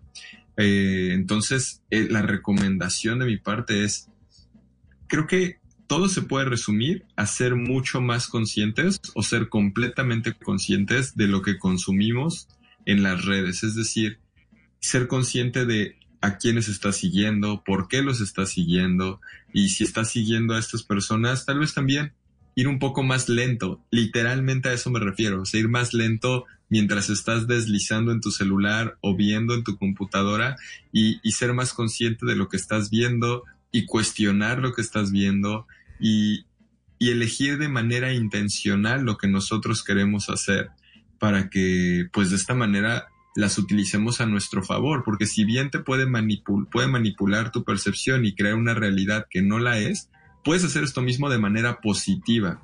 Eh, no, no sé si, si, se, si, si me di a entender en- a qué me refiero con esto, es decir, vamos a decir que tú hoy, este, pues no sé, eres un, un estudiante y quieres convertirte en, en emprendedor, pues empiezas a seguir cuentas y contenido alrededor de esto y el algoritmo te va a dar más y entonces poco a poco vas a ir logrando también ese objetivo, ¿no? Bueno, y, y entonces las recomendaciones. De, usted habla de desactivar las notificaciones. Esa es una. ¿Cuál podría urgente. ser otra? ¿Cuál podría ser otra recome- recomendación para Otra para recomendación muy, muy simple también es asignar tiempos, bloques de tiempo específicos para eh, estar en las redes, ¿no? O sea, tal vez decir, bueno, las voy a ver tres veces al día, a las 11 de la mañana, a las 3 de la tarde y a las 8 de la noche, durante no más de 15 minutos, y lo puedes hacer. Inclusive los teléfonos tienen la, la posibilidad. En el caso del iPhone, me parece que es nativo. En el teléfono puedes elegir un límite de tiempo que puedas utilizar la aplicación y después se bloquea y ya no te permite usarla más. Y, y creo que en Android también tiene esa función en la parte de la batería. Entonces, el poner bloques de tiempo, esa es la segunda recomendación. Tercer recomendación, que es lo que mencionaba hace rato, es ir más lento cuando estamos consumiendo el contenido que nos da la red social, que nos da YouTube, que nos da todo lo que nos da para, para darnos cuenta y tomar la decisión de manera consciente de lo que estamos viendo y lo que estamos haciendo. Bueno, ahí está puesto entonces las redes sociales al servicio nuestro y no nosotros al servicio de las redes sociales, porque sí nos han servido, porque así como usted decía, Rubén, estamos conectados gracias a la tecnología, usted está en México, nosotros haciendo, haciendo el programa aquí desde Colombia eh, y agradeciéndole además por, por sus opiniones, por sus consejos y por hacer parte esta noche de Bla Bla Blue. Un gusto, es, es un gusto Mauricio, María, muchas gracias por la invitación. Y, y bueno, pues eh, aprovechando también para invitar a la gente a que consuma contenido positivo en las redes. Eh, me pueden encontrar en Instagram como arroba Rubén Gallardo. Y no lo mencionamos al inicio, yo tengo un podcast también que trata de temas de emprendimiento y, y de temas de motivación alrededor de eso. Se llama Emprendedor de Alto Impacto. Igual está en todas las plataformas de podcast para que se pueda escuchar completamente gratis. Y les agradezco y, y bueno, pues para mí es un gusto. Tengo, tengo un amor especial a Colombia, conozco Bogotá, conozco Medellín y espero pronto poder regresar. Bueno, y Pero nosotros también le vamos a caer allá en Cancún. Entonces, aliste un par de colchonetas porque a nosotros nos fascina ir a Cancún. Bueno, pues acá los espero. Con mucho gusto acá los espero. Rubén Gallardo es experto en eh, marketing digital y en esto de las redes sociales para ver si logramos salir y si logramos salir de este dilema. Feliz noche, Rubén, muchas gracias. Y aquí les decimos a los de las redes sociales, por favor, hagámoslo de este man. Por favor, no te metas a mi Facebook. Por favor, 1137. Esto es bla bla bla. Josefina están prontos a ligar, pero Laura la vecina los ha visto desertar. Juan Roja renuncia y lo hace publicar. Leonora, su esposa, pronto lo va a borrar. Amanda y Miranda acaban de rastrear. Alina, su amiga, que les dejó de hablar. Tantean, nos vean, no hay nada que indagar. Es fácil, muy fácil, solo priman pokear. No te metas a mi Facebook. Favor. Cada vez que tengo un inbox, me provoca por el close, close. No te metas a mi Facebook. No te metas, por favor. Cuando escribas melodramas,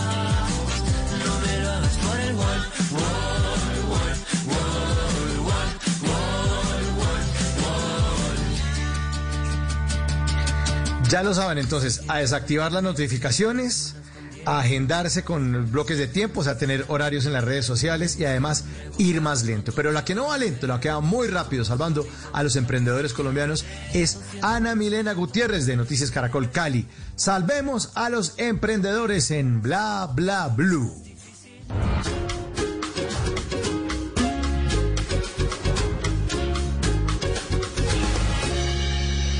Noticias Caracol y Bla Bla Blue se unen para apoyar a los emprendedores de nuestro país. Soy Ana Milena Gutiérrez y hoy les quiero presentar tres emprendimientos que ustedes pueden apoyar porque estamos seguros que unidos podemos seguir adelante. Comenzamos con una empresa que elabora pasta vegana. Sus creadores utilizan insumos que compran directamente a los campesinos. Hola Colombia, espero estén muy bien. Mi nombre es Juan Polo y les quiero presentar mi emprendimiento. Pastana es una empresa de pastas veganas que nace con el objetivo de contribuir a una dieta basada en una alimentación saludable y amigable con el planeta, a través del uso de un ingrediente tan versátil para incluir en cualquier comida como lo es la pasta. Somos 100% veganos, libres de cualquier producto de origen animal. Estamos ubicados en la ciudad de Bogotá y contamos con domicilios a Chía y Cajicá. Síguenos en Instagram como arroba pastana.vegana. Conoce nuestros productos y pide nuestro catálogo al link en nuestra biografía. Consume y apoya negocios locales. De esta situación saldremos apoyándonos entre todos. Ahora les presentamos una tienda que a través de ilustraciones exalta el patrimonio cultural de nuestro país. Hola, soy Steven, uno de los creadores de Rana Dorada. Junto con mi hermano creamos una tienda de ilustraciones en donde por medio del diseño exaltamos y renovamos toda nuestra sabrosura colombiana. En cada uno de nuestros productos puedes encontrar un fragmento de Colombia en donde por medio del arte, diseño y color te vamos contando una historia. Los productos que puedes encontrar en nuestra tienda son libretas estampadas en tela, termos, tazas en peltre, cargadas para tu celular, mochilas y nuestro nuevo producto que son los tapabocas estampados en tela. Recuerda seguirnos en nuestras redes sociales, nos puedes encontrar en Facebook y en Instagram como arroba rana dorada Colombia. Muchas gracias. Ahora les presentamos una microempresa familiar de Arauca que diseña y fabrica balacas. Muy buenas tardes, mi nombre es Daisy Castillo, somos una empresa araucana dedicada a la fabricación de balacas, ventas al mayor y al detal. Tenemos diferentes modelos trenzados, de pepas, diferentes colores, nos podemos adaptar a tu gusto, nos puedes encontrar en Instagram como arroba easy raya al piso tienda o por la línea de WhatsApp 319-494-3106. Muchas gracias. Y cerramos con una marca de Medellín que se especializa en la elaboración de diferentes productos decorativos mediante la técnica macramé. Hola, mi nombre es María Paula y hago parte del emprendimiento colombiano Lazos Unión. Somos una marca que une vidas a través de piezas de arte hechas en macramé por nuestras propias manos. Tenemos telares, cojines, espejos y muchas otras piezas decorativas para el lugar más importante de cada persona, su hogar. Nacimos hace más de un año y en este momento tenemos envíos a toda Colombia y España. Si quieres contactarte con nosotros, puedes escribirnos en arroba Lazos Unión en Instagram y Facebook.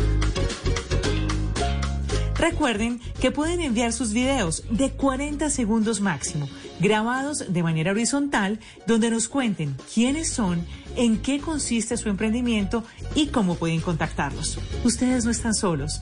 En Noticias Caracol y Bla Bla Blue los estamos apoyando.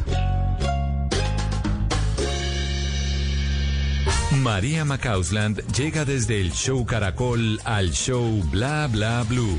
Porque en estos momentos de noticias poco seductoras, el show debe continuar. Show Bla Bla Blue con María Macausland.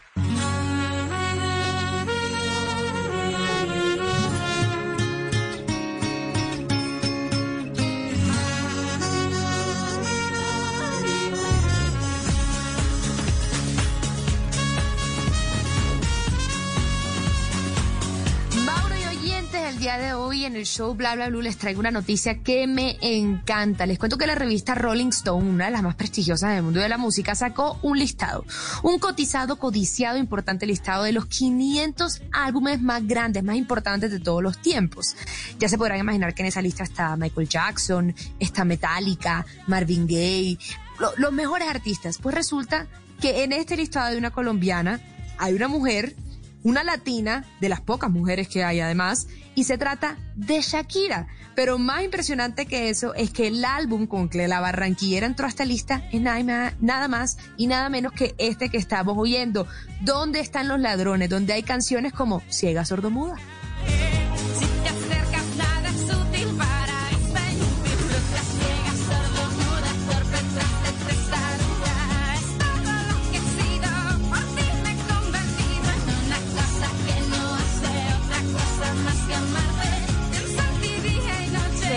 Clásicos, a Mauro. O sea, hay unas canciones que yo creo que se pueden poner en cualquier momento del día, en cualquier fiesta, en cual, con diferentes Es tipos de personas. Es este álbum. Sí, de acuerdo. Para de que, acuerdo. para que recuerden, exacto, en este álbum están las canciones como Ciega Sordomuda, está Inevitable, está Si te vas, Moscas en la casa. Entonces son clásicos totalmente al final atemporados, atemporales y pasó algo que Shakira hizo de este disco un MTV Unplugged, que era como un MTV acústico y ahí terminó de enamorar a su público, pero a mí personalmente lo que más me llama la atención es que ella haga parte de esta lista, los 500 mejores álbumes de todos los tiempos, con este disco que fue anterior a que ella conquistara el mercado estadounidense. O sea, con este disco ella terminó de pisar fuerte, fue aquí en Latinoamérica y en el mercado latino, eh, porque después de este álbum vinieron éxitos como el Waka Waka, Hips Don't Lie, eh, eh, Suerte, todas esas canciones que de verdad fueron totazos son después de este disco, pero la revista Rolling Stones hoy incluye ¿Dónde están los ladrones? en este listado.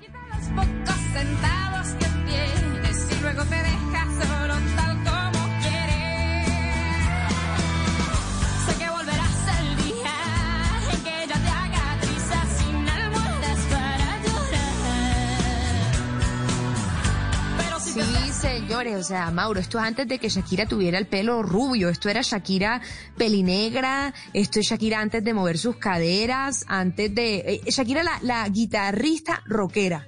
Entonces, me parece maravilloso que realmente reconozcan eh, este álbum, además que entre los fanáticos recordarán anécdotas como cuando la pararon en un aeropuerto a entrevistarla y ella así con la voz entrecortada contó que le habían robado en el aeropuerto el computador donde tenía gran parte de las canciones que, estaba sí. preparando, todo, todo. Entonces, Sí, sí, sí. todas esas anécdotas hacen parte de, de, de dónde están los ladrones y hoy hace parte de este listado eh, canciones como Si te vas, como estábamos oyendo ahorita también, eh, Inevitable. Por favor, escuchemos Inevitable, que yo creo que esto es un tema que, la verdad. aunque te dé lo mismo.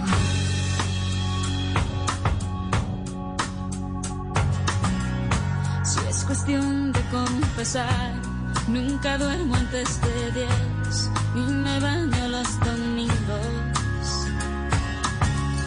La verdad es que también lloro una vez al mes, sobre todo cuando hay frío. Conmigo nada es fácil, ya debes saber. Buenísima esa canción. Muy Ay, chévere. ahí va, ahí va, ahí ahí va el coro que se toca.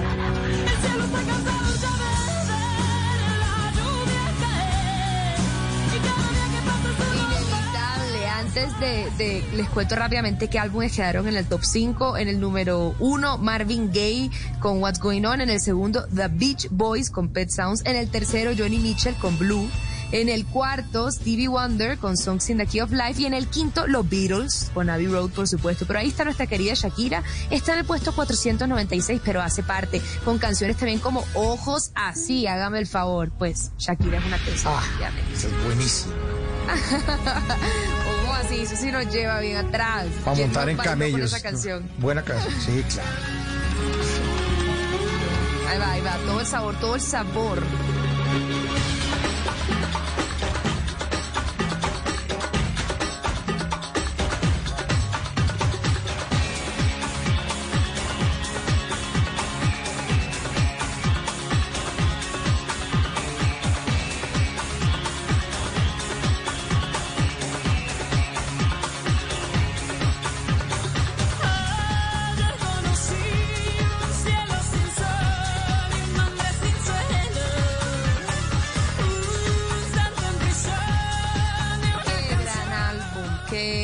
Álbum. Shakira, la verdad es que se sobró y ella no se imaginaba, o sí se imaginaba todo lo que vendría después de esto, mis queridos. Con esta noticia los dejo. Además, les cuento que se conocieron los nominados a los premios Billboard, eh, los premios que eh, premian la popularidad de las canciones en la música latina.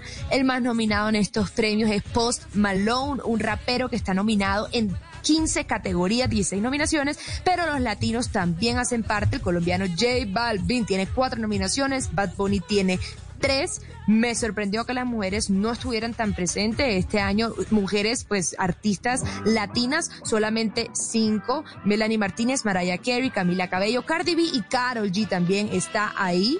Eh, Billie Eilish como mujer saca la cara porque es la única mujer con tantas nominaciones. Eh, nomina, está nominada en 13 categorías. Y bueno, estaremos pendientes para estar, pues, para disfrutar de los Latin Billboard 2020 que celebrarán el, el 14 de octubre, queridos oyentes. Como pues en el agua, agua. No existe la noche ni el día. Aquí la fiesta mantiene encendida. Siempre hay que pasarme guiña. eh. Dulce como piña. Esto es un party por debajo del agua. Pues ahí estaremos pendientes, María.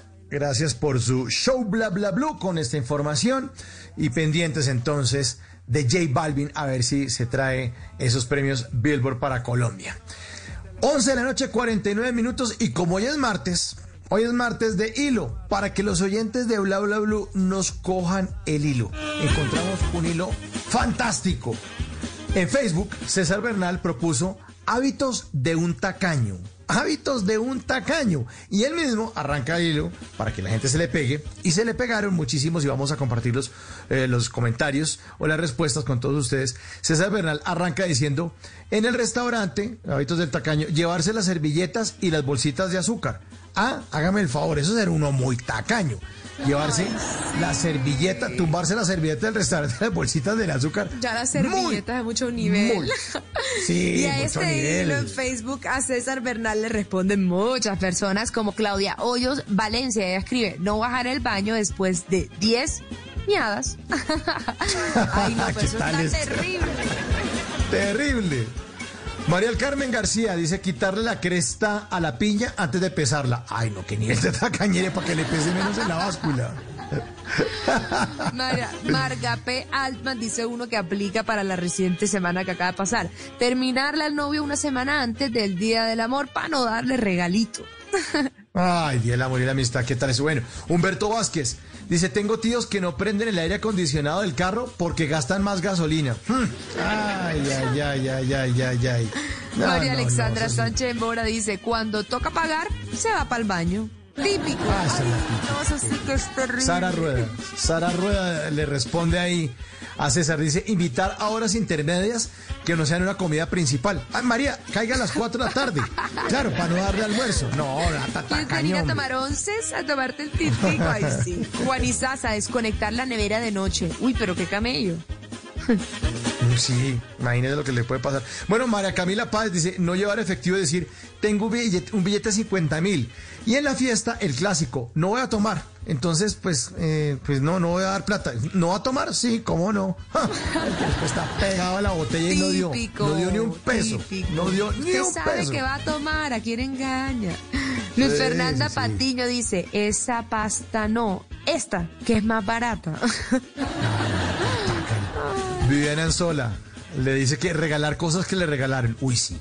Uy, sí, regalar cosas que regalaron. Eso pasa bastante, ¿no? Eso pasa mucho, mucho, mucho, mucho. Con tal de que no se lo regala a la persona que, le se, que se lo regaló porque se le olvide, Ah, ojo ahí, ¿no? porque- Qué vergüenza. Pero eso, eso ha pasado. Eso, Eso ha pasado. Eso ha pasado. ¿Seguro? regalan al que le regalaron. Eso todo responde a un hilo que encontramos en Facebook, lo puso César Bernal. Él propuso hábitos de un tacaño y le responde Jessica Herrera, decir, después te traigo el regalo de cumple. Ay, sí, claro. Catalina Maldonado Acevedo dice, preguntarle a grito entero a la cajera del supermercado, ¿cuánto? ¿Cuánto? ¿Cuánto? Sí, total, como si ella no hubiera metido el mercado. Pues la cajera, señorita, Ah. pues, ¿qué le puedo decir? Adriana Posada dice, llevarse los jabones chiquitos de los moteles, y dice, de los moteles, para el baño de las visitas. Carolina M dice, dejar la billetera disque en la casa. Le creímos. Me encanta. Le creímos. El disque. Sandra Rosso, comprar las gaseosas por fuera del combo de McDonald's porque sale más caro. Ay, Dios. Martica, decirle al taxista, señor, tengo cinco mil, ¿me puede llevar por eso es tan amable? Mmm, la cañeta, la cañeta. Diana Navia, invitar a almorzar pidiendo cuota. Y con mi cuota comía toda la familia. Ay, viva. Ah, no, imagínese, descarado. Milena Camelo, invitarte a almorzar a su casa y pedir que tú lleves la carne. Ay, no, pero ¿qué tal eso? Eso es en los asados también, ¿no? Bueno, pero usted trae la carne Trae entonces. la carne. No, uno no, pues Sí, llegó claro. almorzado para eso.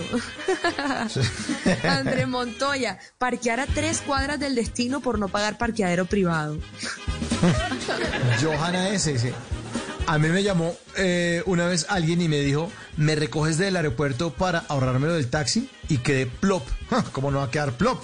En Facebook, César Bernal propuso hábitos de un tacaño. Hábitos de un tacaño. Estamos aquí eh, leyendo las respuestas para que usted nos coja el hilo. Coja el hilo a bla bla blue. Juan Francisco Muñoz le cogió el hilo, el hilo a César Bernal y dijo, cuando llega la cuenta empieza a hacer cuentas de lo que él comió para pagar eso exactamente y nada más. Eso sí da mucha artera. Si uno va a comer, pues ya toca dividir la cuenta. Si el plan es grupal, si se habló antes, si se... Pues ya sí. No, por favor. Sino que, sino quédese en la casa. Esa gente que sale de vacaciones a hacer chichipato, pues no vaya. No, hombre, no, no vaya, no vaya. Use la plata de las vacaciones en otra, o vaya a un sitio que sea más barato. Eliana Solano le responde, esperar a que se vayan todos para comer. Uno aguante Ay. hambre y son las ocho y cuarto de la noche. Y cuando ya sean todos a las ocho y media, uno ahí sí se sienta Ay, a comer. sí, Eliana, ahí está pintado. Sí, pero hay, hay, hay personas, hay personas. María Clara Reyes, no entregarse completamente en las relaciones. Ay, se puso profundo. Ah, ah, eso está cañería. Ah, bueno. Está cañería. Liliana Morales dice que cuando comen en una plazoleta de comidas, ir al supermercado del centro comercial a comprar gaseosa, que además está el clima. Sí, claro, uno pide un pollo, unas papas, pero también nos compramos una, dos litros allá en el supermercado, la sacan caliente y piden unos gorreados, unos vasos y se sientan en la plazoleta de comidas a echar pollito. No, no, no, y complicarse la vida también. Leonardo Medina dice, conocí uno que caminaba por el pasto para no gastar la suela de los zapatos. No. Ay, no, no, ¿qué es esa vaina? No, por no favor, respéteme. quién. No, Jime Palacios dice llevarse para la casa el mercado que sobró del paseo. Claro, ya están todos desdoblando las, las sábanas, todos, todos se están devolviendo y entonces empiezan a recoger lentejas, leches que sobraron, bananos. No, yo me llevo eso para, la toda la casa. semana. Sí, claro. Para toda la Ahí semana. tiene el menú para toda la semana. Vanessa Cortés, el que saca un chicle a escondidas y se lo come disimuladamente. Ahí sí apaga y vámonos. Uy, sí, para que digan, ay, me das. El mismo César Bernal dice que rezar con los ojos cerrados cuando pasas de la limosna. Eso sí es ser muy tacaño. ¿no? Eso sí es ser muy, muy tacaño. Pedro Guillermo, regatea 300 pesos a los campesinos en carretera o en su defecto pide la ñapa. Ay, no. la ñapa no, no está tan grave, pero los 300 No. pesos sí de los hermanos. No, al señor le hacen falta, hombre, ese tan tacaño. Sandra P. Llegar a una mesa cuando ya están comiendo amigos en un restaurante, comer de todos los platos e irse antes de que llegue la cuenta. Ah, esa es la típica, ¿no? Picar. Ay, ¿me regala esa papita? Ay, usted no. No. sabe comer esa presa. Venga, yo le echo muela. No, no, no, no, eso no va, con- no, eso no va conmigo. Pida su plato, por favor, o quédense y dividimos la cuenta. Y ella está respondiendo al hilo de César Bernal, lo encontramos en Facebook, está buenísimo, puso hábitos de un tacaño. Y Mauricio Guerrero dice, decir, usted me debe 5 mil del viernes pasado, 400 del sábado y hoy le estoy prestando 500 más. Ojo, ojo. Qué tacaño. María Victoria Reyes dice, no tener novia para no gastar en invitaciones. No, seamos tan O tacaños. sea, morirá Hombre. solo e infeliz, Sí. ¿no? Por favor, el gasto vale la pena, de verdad. Andrés Aramillo dice, hacerse el purgado para no pedir vino en la comida. Qué ¡Qué nivel. imaginación! Marga P. Altman dice, van a cine y llevan su propio snack en la cartera para no pagar adentro. ¡Ja! Complicado, complicado, complicado. Complicado. Y varios, hay varios que conozco así. Santiago Romero Rojas, ladrar para economizar perro. Ah,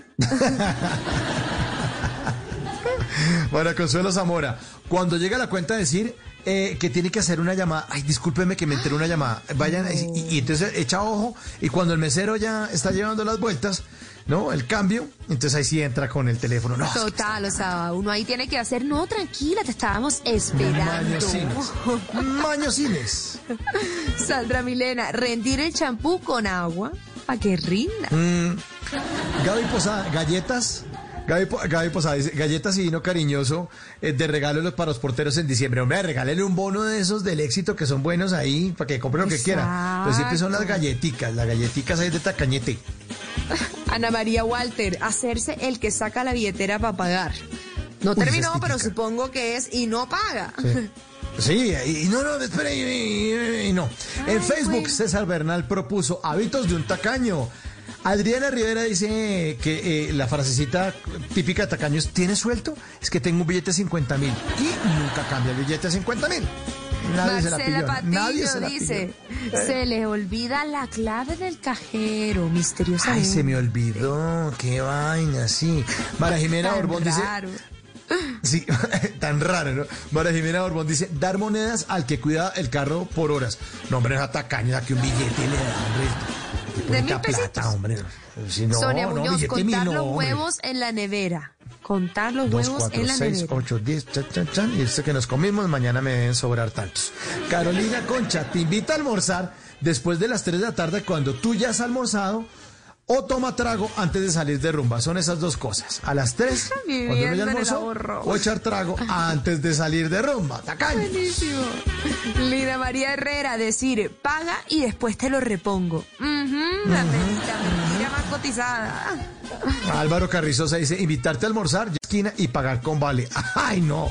¿Qué tal esa? Diana Zapata, una jefe, me regaló en agosto una tarjeta de Fedco y cuando la fui a redimir se había vencido en mayo y tenía un año de vigencia. No sé si fue tacañería o puro odio. Ay, le dio la tarjeta Ay, ay, ay, aquí se acaban estos hilos. Adriana Palma Beltrán dice que todo le parece caro y, caro, y este último. eh, Kate Hell dice, el que va muy lejos a tanquear donde la gasolina es más barata. Más Ah, barata.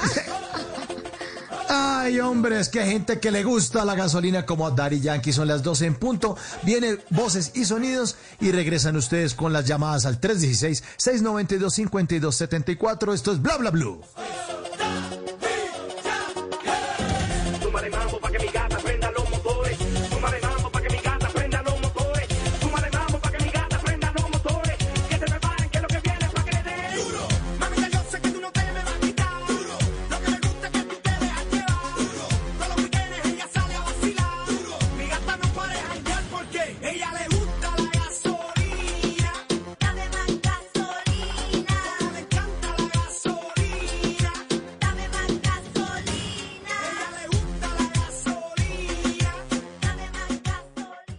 Las noches, la única que no se cansa es la lengua. Por eso, de lunes a jueves a las 10 de la noche empieza Bla Bla Blue con invitados de lujo. Yo soy Lorna Cepeda. Yo soy Diego Verdaguer. Les habla Consuelo Les habla el Luzardo. chef Jorge Raúl. Hola, soy Carolina Cuervo. La reina de la música popular. Yo soy Adriana Lucía. Tato de Evia. Blue, vamos a echar entonces el pote y el Con buena música, con historias que merecen ser contadas, con expertos en esos temas que desde nuestra casa tanto nos inquietan y con las llamadas de los oyentes que quieran hacer parte de este espacio de conversaciones para gente despierta. Bla bla blue. De 10 de la noche a 1 de la mañana. Bla bla blue. Con María Macausla, Simón Hernández y Mauricio Quintero. Bla bla blue. Porque ahora te escuchamos en la radio. Voces y sonidos de Colombia y el mundo en Blue Radio y bluradio.com, porque la verdad es de todos. Ya son las 12 de la noche y dos minutos. Soy Javier Segura y se hace una actualización de las noticias más importantes de Colombia y el mundo para hoy miércoles 23 de septiembre del 2020. En Barranquilla, un juez dejó en libertad a alias Pichurria. Este hombre es señalado de ser un ladrón coprofílico, es decir, que hacía sus necesidades fisiológicas en diferentes partes de las casas que robaba. Ingel de la Rosa. Un juez de control de garantías había decidido dejar libre a Luis Ernesto Perdomo Callejas de 20 años al considerar que estando en libertad él igual podría comparecer ante la justicia y responder por los presuntos robos a viviendas que habría cometido en Barranquilla. Sin embargo, dos horas después de que le concedieran la libertad, la policía recapturó a este ciudadano venezolano conocido con el alias de Pichurria al ser señalado por otro robo ocurrido en agosto pasado. Su caso ha llamado la atención, pues según la policía, este joven acostumbraba no solo a robar, sino a realizar necesidades fisiológicas en las viviendas y limpiarse con la ropa de mujer que encontraba a la mano. Además, según las denuncias, manoseaba a las damas que encontraba en las casas. 12 de la noche y tres minutos, una millonaria recompensa ofrecen las autoridades del Valle del Cauca sobre información de los autores del asesinato de dos personas en el municipio de Restrepo. Alejandro González. La gobernadora del Valle del Cauca, Clara Luz Roldán, ofreció un total de 50 millones de pesos de recompensa con el fin de ubicar y capturar a los autores de dos reprochables crímenes ocurridos en los últimos días en el departamento. El primero fue el asesinato de dos hermanas de 21 y 14 años oriundas del municipio de Restrepo y cuyos cuerpos fueron encontrados sin vida en zona rural de la cumbre, por el cual se están ofreciendo 20 millones para quien ayuda a dar con el paradero del responsable. Los otros 30 millones de pesos que ofreció la mandataria son para dar con el paradero de los dos delincuentes que acabaron con la vida de un hombre al interior de un taller de mecánica en el municipio de Buga. Estamos ofreciendo una recompensa de 20 millones de pesos para quienes nos den información para esclarecer los crímenes de estas dos niñas sucedidos en la cumbre. Asimismo, estamos ofreciendo una recompensa de 30 millones de pesos para capturar a los que se grabaron mientras cometían un acto sicarial. De este último crimen ocurrido en Buga, uno de los responsables grabó el momento en el que cometió el acto criminal y este material se viralizó por redes sociales. 12 de la noche, cuatro minutos. Muy preocupados se encuentran los comerciantes del municipio de San Carlos de Guaroa en el Meta por llamadas intimidantes pidiéndoles, eh, pidiéndoles dinero a cambio de no atentar contra sus vidas. Daniel Beltrán.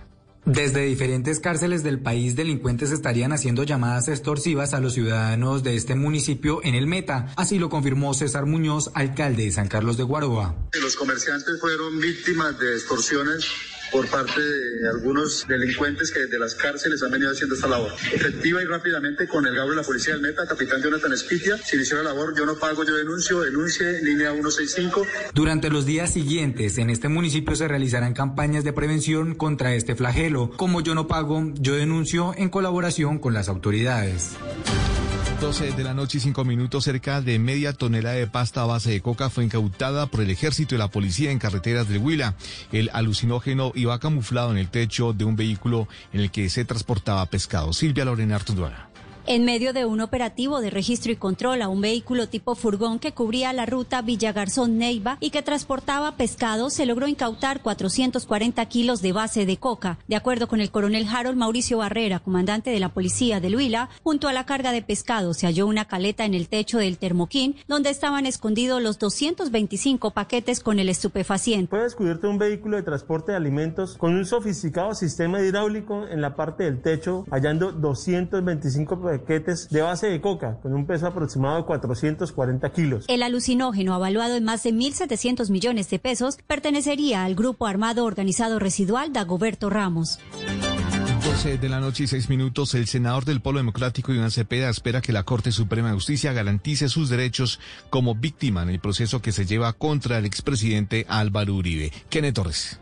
El senador Iván Cepeda se pronunció ante la decisión del juez de control de garantías de Bogotá de elevar una consulta a la Sala Plena de la Corte Suprema de Justicia para que defina la competencia del proceso que adelanta contra el expresidente Álvaro Uribe Vélez por presunta manipulación de testigos. Nosotros consideramos que es una decisión que permite que la Corte Suprema analice y se pronuncie de fondo sobre las garantías eh, a los derechos fundamentales que tenemos las víctimas en este proceso. En las últimas horas, la juez 30 penal municipal había tomado la decisión de enviar a la sala plena de la Corte Suprema de Justicia para que sea objeto de una decisión definitiva con relación al régimen legal que debe imperar en este caso que es investigado por la justicia ordinaria.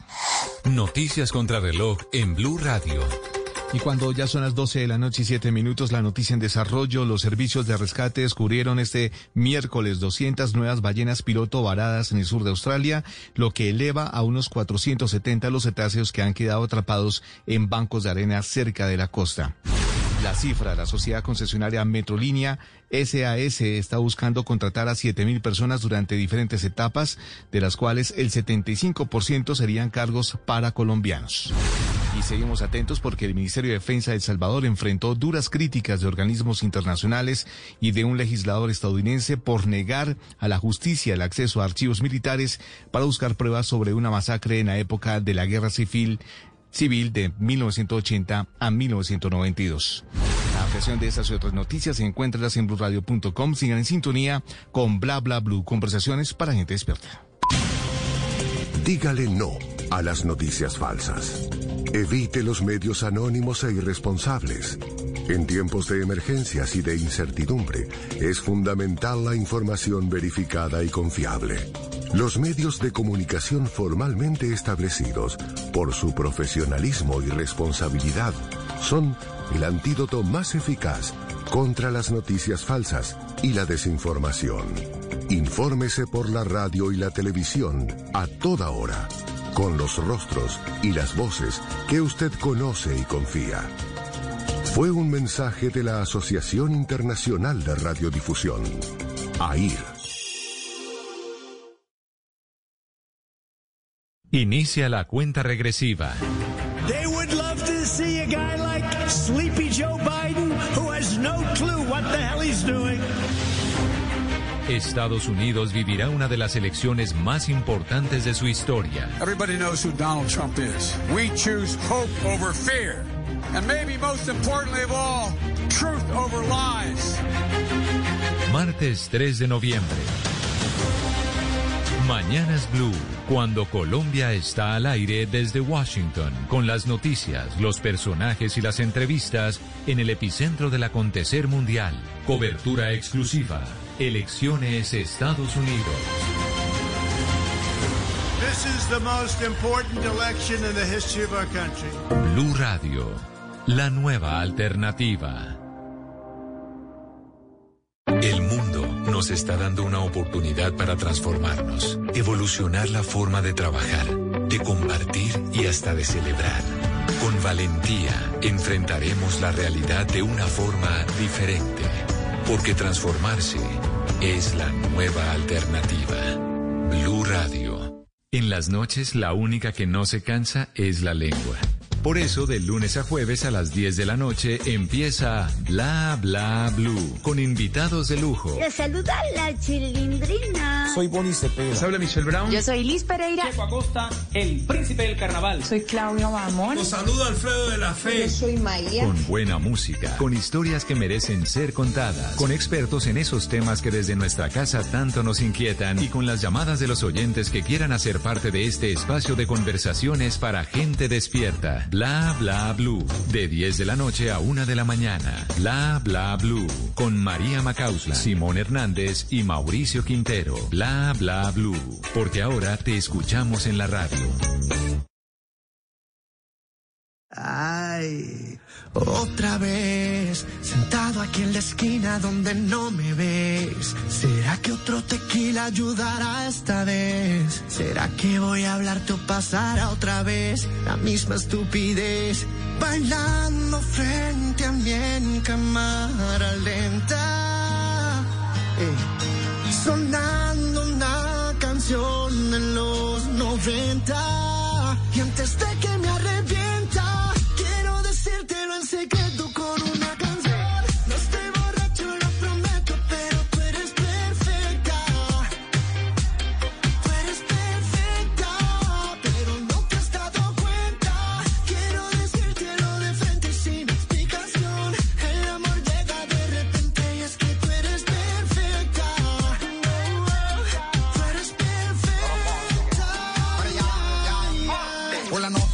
siento que te estoy viendo 2020 La visión perfecta, bebecita, tú a mí me dañas la mente. Tú eres una abusadora, cuando lo meneas tú me enamoras. Quiero que me haga la batidora y lo que vaya a hacer vamos a hacerlo ahora. Dale lento, muéstrale violento, guíame sin miedo y dale movimiento. Déjame sentirte, pegame en tu cuerpo y cuando tú te doblas que rico te siento. Tu trago a ver, pa'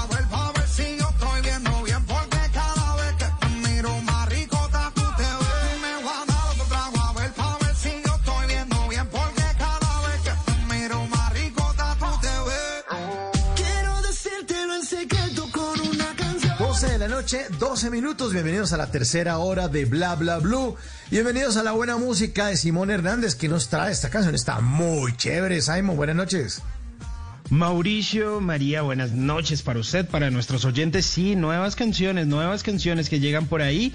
Seguramente se les hacen conocidas estas voces ya fáciles de identificar. Total. La voz de Farruco y por supuesto Luis Fonsi, esta canción que se llama Perfecta. Pues sí, esta es la nueva canción de, bueno, de Luis Fonsi que se dedicó a explorar ese mundo urbano luego de todo lo que pasó con Despacito y bueno, cómo se disparó su carrera musical que había estado estancada. Pues mire, muy, muy, muy buena esta canción. Vuelve a repetir la fórmula, vuelve a trabajar con eh, Mauricio Rengifo de Cali del Dandy, con Andrés Torres y bueno, creo que ese género del pop urbano le sienta muy bien a Luis Fonsi y Farruco, que hace rato que no lo escuchábamos desde que había lanzado ese álbum de covers eh, y que hizo pues ahí trabajando de la mano de HBO, eh, que fue como una edición ahí como medio multimedia de canciones, como tratando de producir nuevos contenidos y bueno, se juntaron con esta canción que se llama así, Perfecta. A mí me parece perfecta esta canción.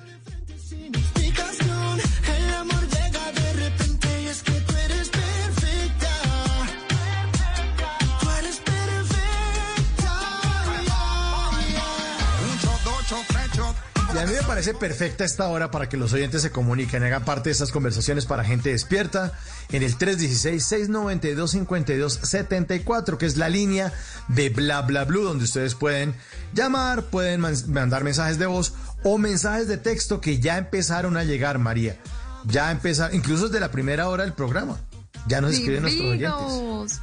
Ya empezaron a llegar, empiezan a involucrarse en los temas de la noche de hoy.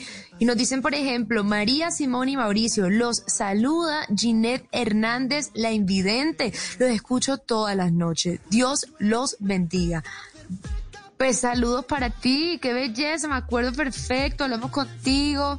Qué rico que sigan conectándose con nosotros cada noche. Nos dice buenas noches, reportando sintonía.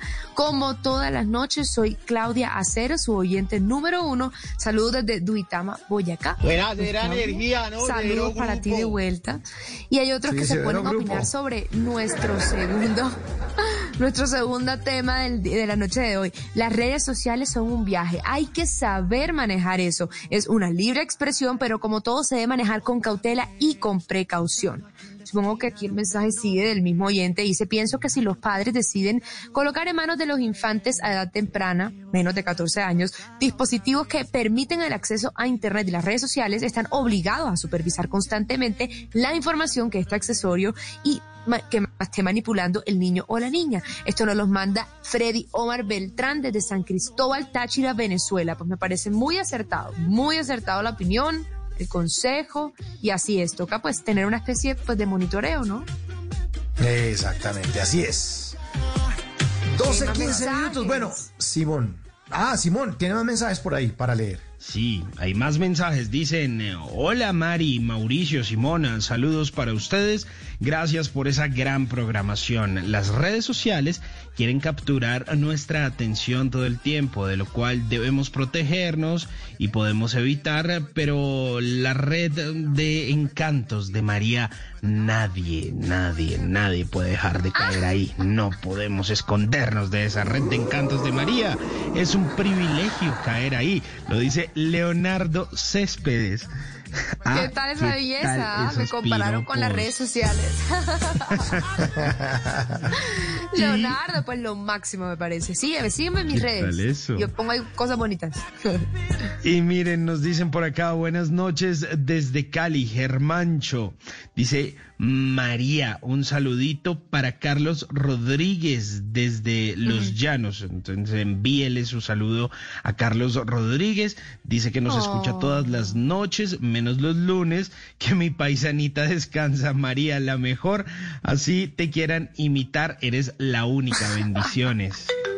Tan bello. Carlos, un saludo Populi. para ti. Un abrazo para ti. Carlitos Rodríguez, Bueno, bello, bello, bello. María, responda el teléfono, por favor. Sí, es claro tan que gentil. sí, 12 y 17, 12 y 17 de la mañana. ¿Con quién hablamos? Buenas noches, María Maqueusen y a todos. los Ajo. Tan bello, ¿con quién hablamos? Con Jason aquí de la ciudad de Armenia. Jason de Armenia. Oye, te salió bien mi apellido, ¿ah? Lo practicaste mucho, acéptalo. Eh, no, me acuerdo es por la cerveza, Maclausen, la Clausen. Es que tu apellido es muy complicado. esa sí es nueva, esa no me la habían dicho. La cerveza Clausen, vea pues. Buenísimo, cada vez que esté uno ahí compartiendo, tomarse unas cervecitas, pues bacanísimo acompañarlo. Jason, y cuéntame cómo va esta noche, ¿cómo estás? bien, bien, gracias a Dios. Aquí con, con mis pitbullillos, ya durmiendo, los chicuelos, pero bien, gracias a Dios. Aquí dándole duro y parejo. Lento pero seguro, como se dice por ahí. Lento pero seguro, total. O sea, tú uh, cu- acuestan a dormir a los chiquitines y sintonizan Blue Radio.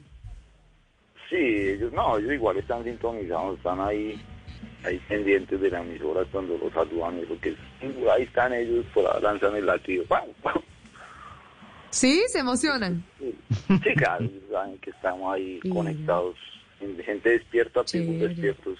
Ah, eso es chévere, mira, un ejemplo de cómo los niños se pueden emocionar con la radio, además de las redes sociales, ¿no? Que haya otras dinámicas aparte de los aparatos No, y los pero es que-. Pero es que los niños de él tienen una característica especial, María. Son de estos. Son los chiquitines. ¿No? ¡Ay, me muero! Sí, son de esos, cuatro de ellos, Claro que así, Sí, así no ladra un pitbull, ¿no? Esos son- los pitbull ladran como más gruesito. sí, no, pero algo similar, algo similar. Unos angelitos. No, bueno. Y angelitos. Y si- pero si son angelitos, o, sea, o usted sale a la calle y todo el mundo se cambia de, de andén. Pues algo parecido a Tatán. Uy, hueva. algo así por el estilo. Ujú. Oiga, ¿Y cuánto tienen no, sus pues, pitbull? ¿Sus pitbull cuánto, cuánto, Eh, cuánto tienen? el, el, los papás, ya está cucho el, el viejo, ya ese ya tiene nueve años y la mamá tiene tres años y los cachorros apenas dos añitos cumplieron ahorita hace un mes. Ah, no es una cama. Ah, bueno, entonces esos sí están chiquitines. Esos sí están. Eso sí Todavía. Ah, bueno. Todavía ahí la. Sí, exactamente. ¿Y, y cómo, cómo son los nombres? ¿Cómo se llaman todos? Eh, el papá se llama Ares, la mamá se llama Raiza eh, el y los cachorros Zeus y Canela. Y pero eso es puro esos nombre de perro bravo. Con todo respeto, eso es puro nombre. Usted le pone un nombre así a un perro y se le vuelve bravo. O sea, ¿cómo, cómo va a evitar? ¿ah? Usted no le puso co- copo de nieve o una cosita así como más. ¿no? Copo. Eh, no, no, y eso que había una que se llamaba Tiffany. ya sabrán el por qué, ¿no? Sí. Sí. A yo- Por lo Nacho canino. Sí, por lo. Eh, Nacho eh, Quintero, sí, claro. Le dio la pela a todo. todos. Le cayó- No, fue una camada grandísima, fueron 12 perros. Ah, no. Esto lo que tiene es un 12 negocio, tiene una perros. perrera ya. Ah, Sí, 12 fue- perros metidos en una casa. Fueron 12, imagínense. No, pues menos mal había buen espacio y todo, pero pues igual no aguantaron el viaje 6 y, el resto se fueron 3 en adopción. Me quedé finalmente con los otros. Wow. ¿Y los tres que ¿Y se fueron en de adopción, eso? cómo es eso? Ajá, exacto, claro. ¿cómo es ese negocio? ¿Adopción o negocio? ¿Cómo funciona? No, no, no, la adopción. Sí, sí estuve, pues yo los vendía y todo, y pues hubo, en Bogotá cuando tuve perros los vendí y se fueron bien vendidos. Es porque saben la clase de perros y el papá de dónde provenía. El papá era traído del abuelo, es que esta ya la cuarta generación, el bisabuelo.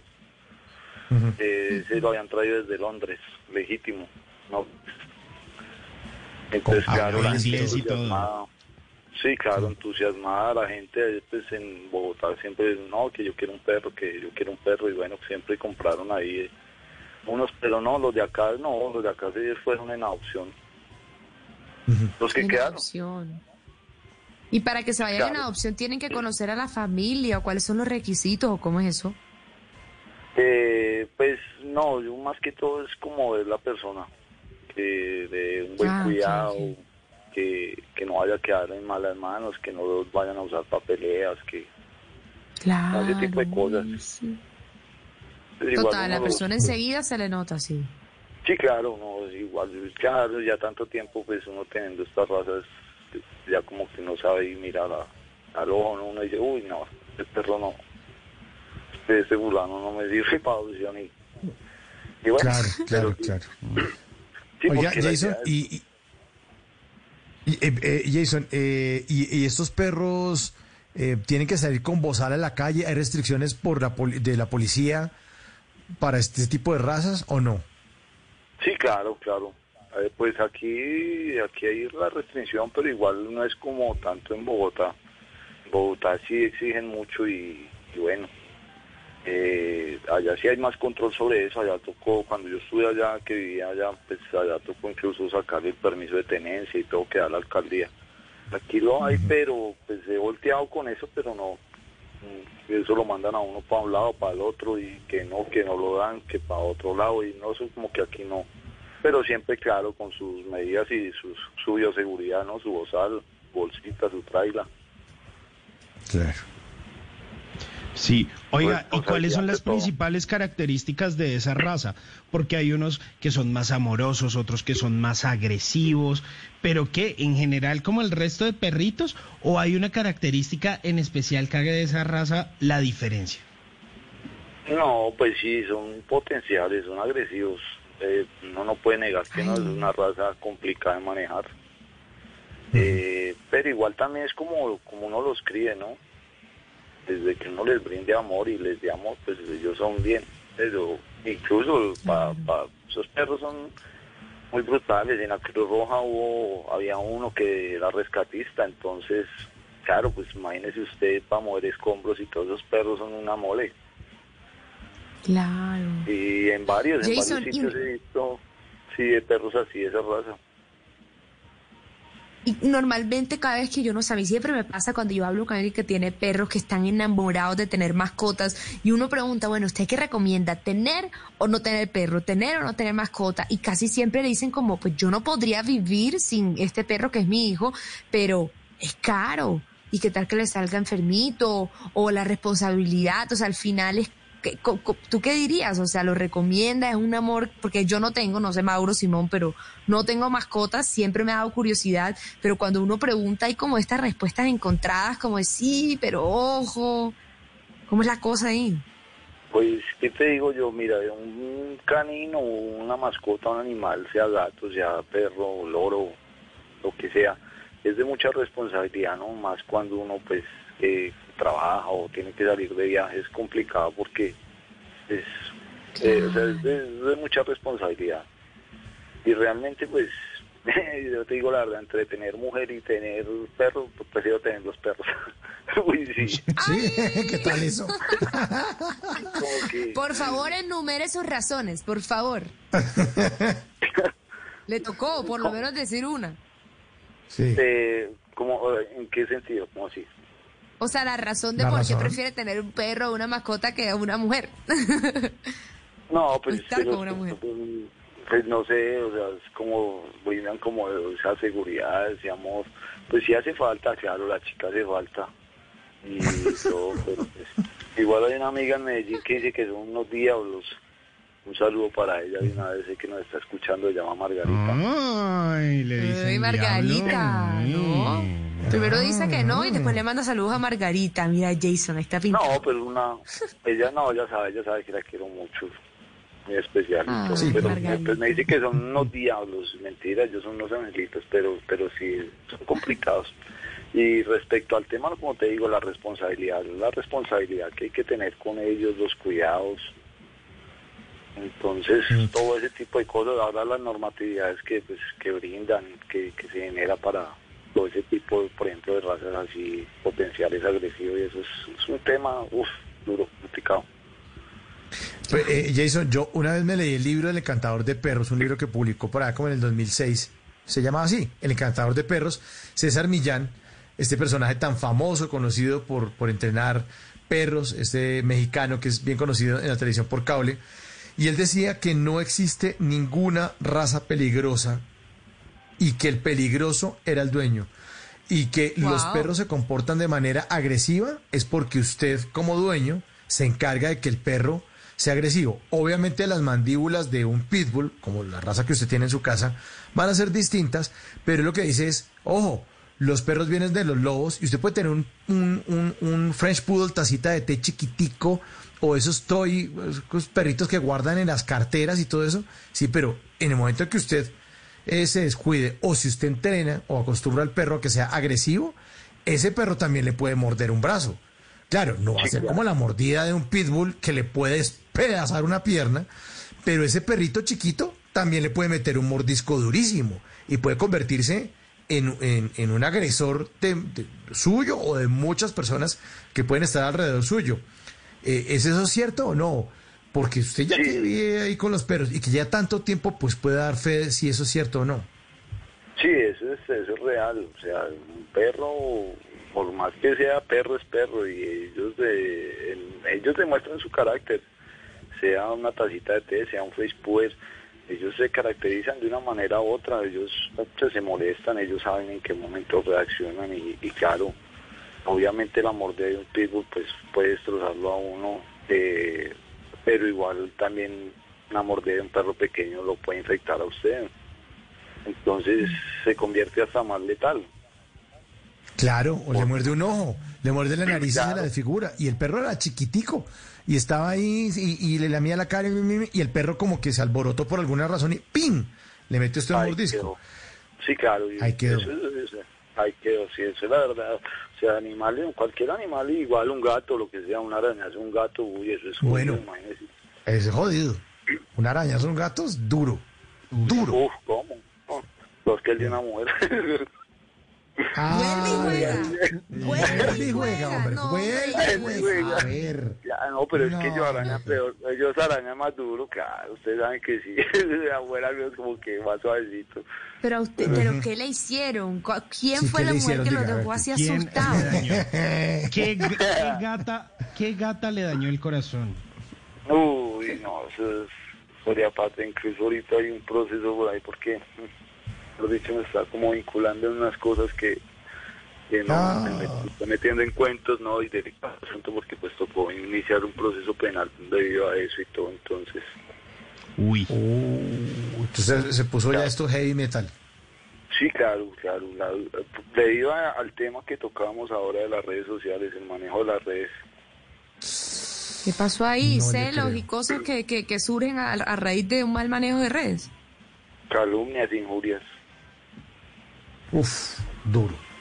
Entonces, pues ahí tocó, ahí tocó su proceso porque, pues claro, es complicado. Vea pues, vea pues. Bueno, ¿y usted, usted es bueno para echar los perros o no? Claro. A eso se dedica. A eso se Ah, dedica. no, yo, yo tampoco. Pues ahí como algo como para cotizar ahí una chica, no, pues es sencillo. No la ve, uy, hola linda, ¿cómo estás? No se te olvide que cocino, lavo, plancho y hago unos masajes que ni te imaginas.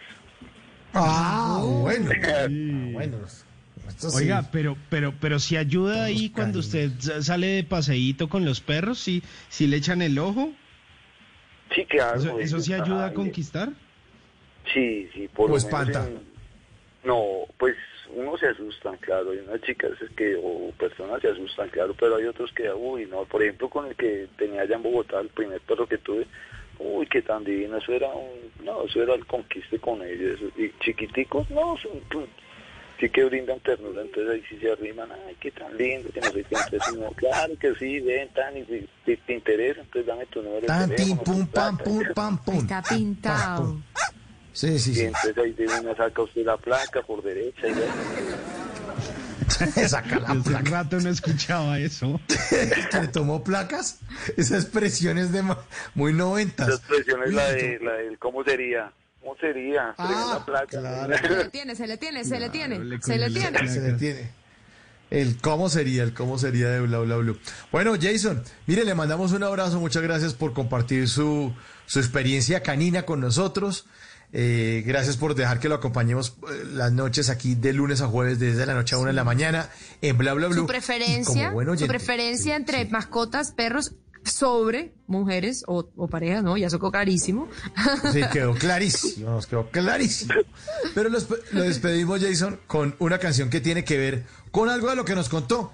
Pues aquí le tengo un, un perro al que yo me le arritmo sin ningún problema. Es de raza pitbull también como los suyos. Y esta canción. I know you want me. Pitbull, un abrazo, Jason. Amén, Mauricio, muy saludos para todos, para María, para Simón, para Diego, para todos un abrazo eh, y para los oyentes, mil bendiciones y pues respecto a lo de la enfermera de ayer y lo de la policía, muchachos, no al abuso de autoridad, pero tampoco al abuso policial. Sea, y Así un es. gran abrazo para todos los guerreros que hoy en día están batallando contra este virus que nos está jodiendo día a día a muchas personas. Quédense en casa, cuídense mucho, un abrazo y mil bendiciones para todos.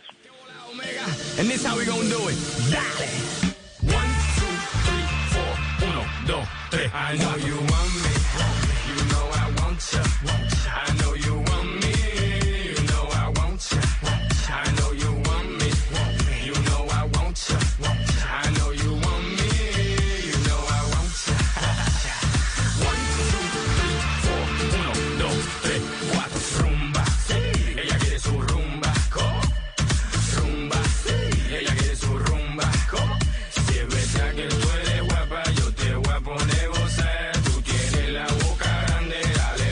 a jugar. One, two, three, four. Uno, dos, tres, cuatro. Stick to the track on my way to the top. My pit got it locked from goose to the lock. To R.I.P. a big in Parker that he's not, but damn he's hot. Label flop, but pit won't stop. Got her in the cockpit playing with bits. Now watch me make a movie like Albert Hitchcock. Enjoy me.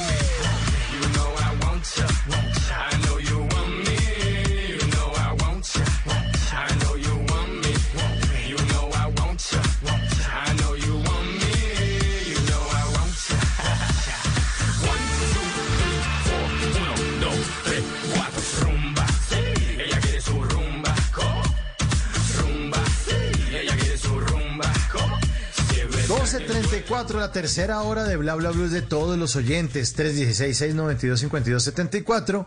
Y ahora, para los oyentes, Simón les trae un evento virtual para marcas independientes de moda, diseño y gastronomía. ¿De qué se trata, Simón? Por favor, infórmenos. Bueno, póngale cuidado, esto está muy, muy chévere. Les tengo parchecito virtual. Pues mire, se trata de Madame Feria, que es un espacio muy, muy cool, eh, que es una... A ver, ¿cómo les digo? Es como un espacio, más bien como una feria virtual que se encargó de reunir a varias marcas colombianas para que ustedes puedan escoger, comprar, ver, antojarse. Me hace el favor, los va buscando ahí en eh, Instagram. ¿Cómo, si cómo, cómo lo encontramos, Simon? Mire, la Madame Feria.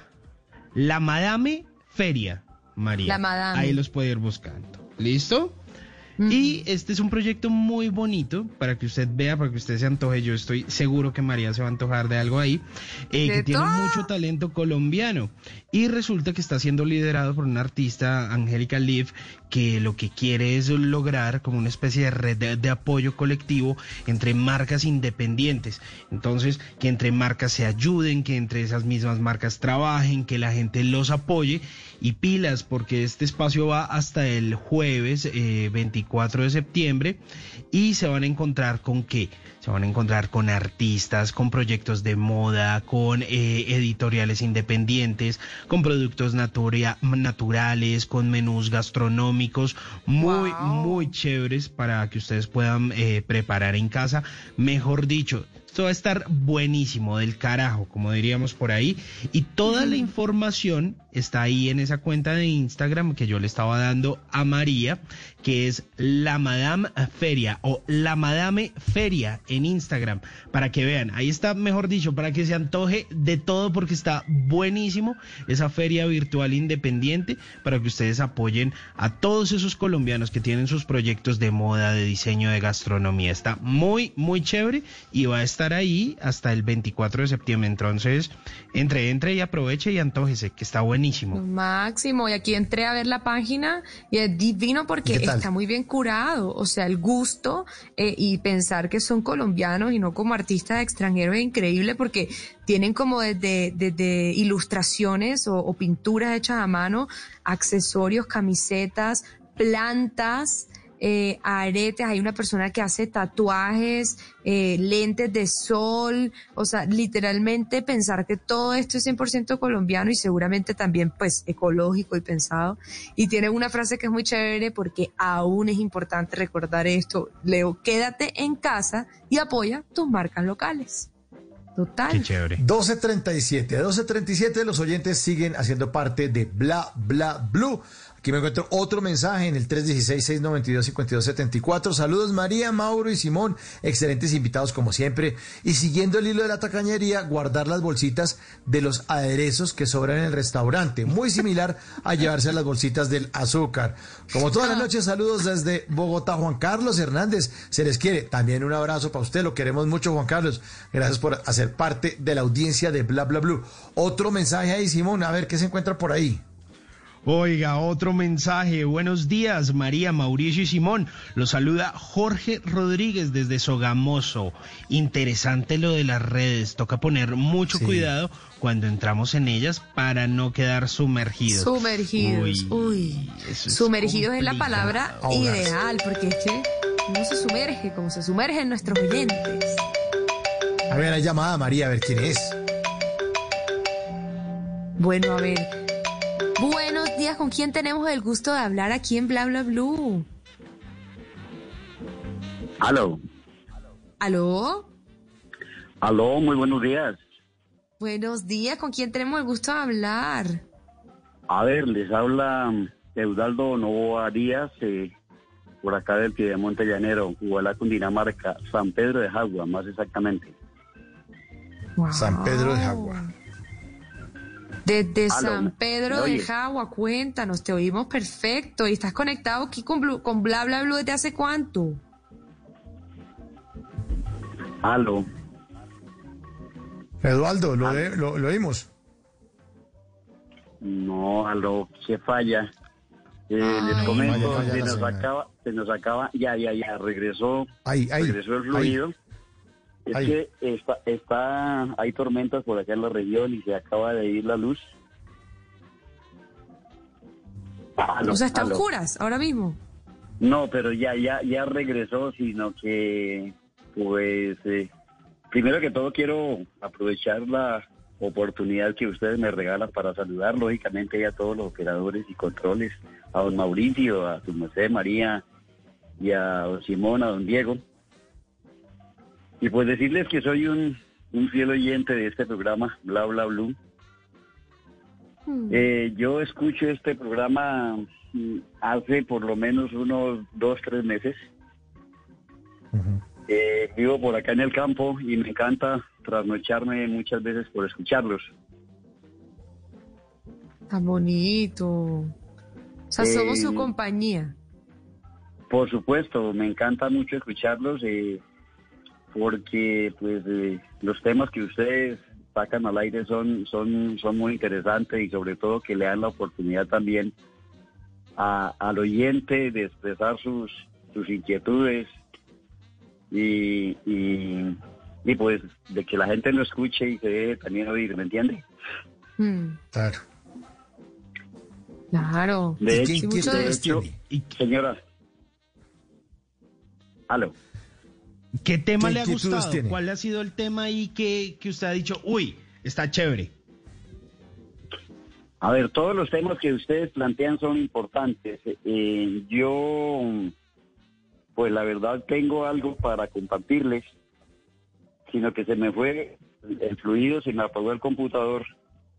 Y para en esta época que estamos eh, eh, pasando tan difícil con esto de la pandemia, mm, tengo una composición de mi propia inspiración que me encantaría darla a conocer a los oyentes a quienes va desde esta desde esta distancia mi saludo especial y que me gustaría que se, se difundiera, puesto que es un aporte cultural que uno hace a la humanidad a fin de que eh, la tengamos muy en cuenta y sobre todo que que la practiquemos en este en esta época de pandemia, ¿me entiendes? Claro. ¿Y, no, y, y nos la va a cantar? Pues justamente estoy cuadrando mi, mi, mi receptor aquí, mi, mi computador, porque se me fue la luz, se me apagó, tenía todo listo, pero ya enseguida, su merced me da un, un, un espacio pequeñito, ya eh, me gustaría pues que ustedes tuvieran esta composición. ¿Y por qué tiene que ser con el computador? ¿Por qué necesita el computador urgente? porque porque la tengo ahí en el computador y y, y una de las, de de las formas de, de yo poder declamar por supuesto me toca declamarla leyéndola y con una musiquita de fondo que tengo también Ah, bueno, claro, la producción, se llama esa producción al aire. perfecto sí a ver además quiero comentarles que, que este poema Sí, señora, lo voy a declamar. Este poema, con este poema quiero comentarle la historia. Hace unos, un mes por lo menos, hubo un concurso a nivel nacional por el Ministerio de Cultura. Fueron más de 800 mil personas las que, las que participamos en este concurso. Y en esta modalidad, pues yo tuve la, la gran oportunidad de ganarme un, un- un- un primer puesto con, con este poema. Eh, ha tenido más de 7 mil reproducciones en mi Wow. Facebook y de hecho pues eh, me encantaría darla a conocer. Yo hacía rato que estaba que hacía rato que lo estaba que lo estaba pensando justamente para eso, ¿me entienden? Y está nervioso. No, para No, nada. está- que estoy está emberracado. mi, Pues claro. Estoy aquí cuadrando mi, mi, mi- mi cosita, pero ya, ya, ya la sacamos al aire.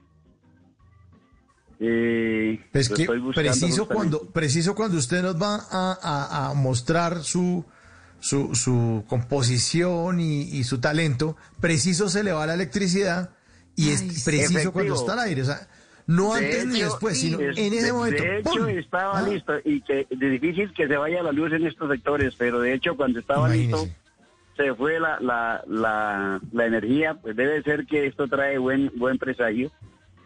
Sí, Por eso, por eso quizás se, se fue la luz, pero mientras cuadro mi, mi, mi equipo y todo esto, quiero aprovechar para, por, por tan prestigiosa emisora y con este programa tan bonito que tenemos, ustedes me permitan saludar a toda la gente de, de mi municipio, Ubalá, Cundinamarca. Salude. No sé si ustedes han escuchado nombrar a Ubalá. No. No, No, señor. Ubalá queda, a ver le comento, Ubalá queda a dos horas y media de Bogotá, de la capital de la República. Se sale por la vía de la Calera, Ah, Huasca, municipio de Huasca, municipio de Gachetá y el municipio Sí. de Ubalá. Yo me encuentro ubicado Uy, me en el municipio frío. de Ubalá, pero a, a cinco horas de la cabecera municipal en un corregimiento que se llama San Pedro de Jagua. ah, ok, ok. Y desde acá justamente pues quiero enviarle todos mis saludos, un saludo muy especial a toda la gente de nuestro municipio y a la gente de, de mi pueblo de San Pedro de Agua. Y para todos ustedes con cariño eh, voy a, a regalarles lo que les había prometido. Hágale. Que aspiro que les guste igualmente a todos ustedes. Bueno, Bueno, Claro que sí. entonces les presentamos a todos los oyentes a Eduardo.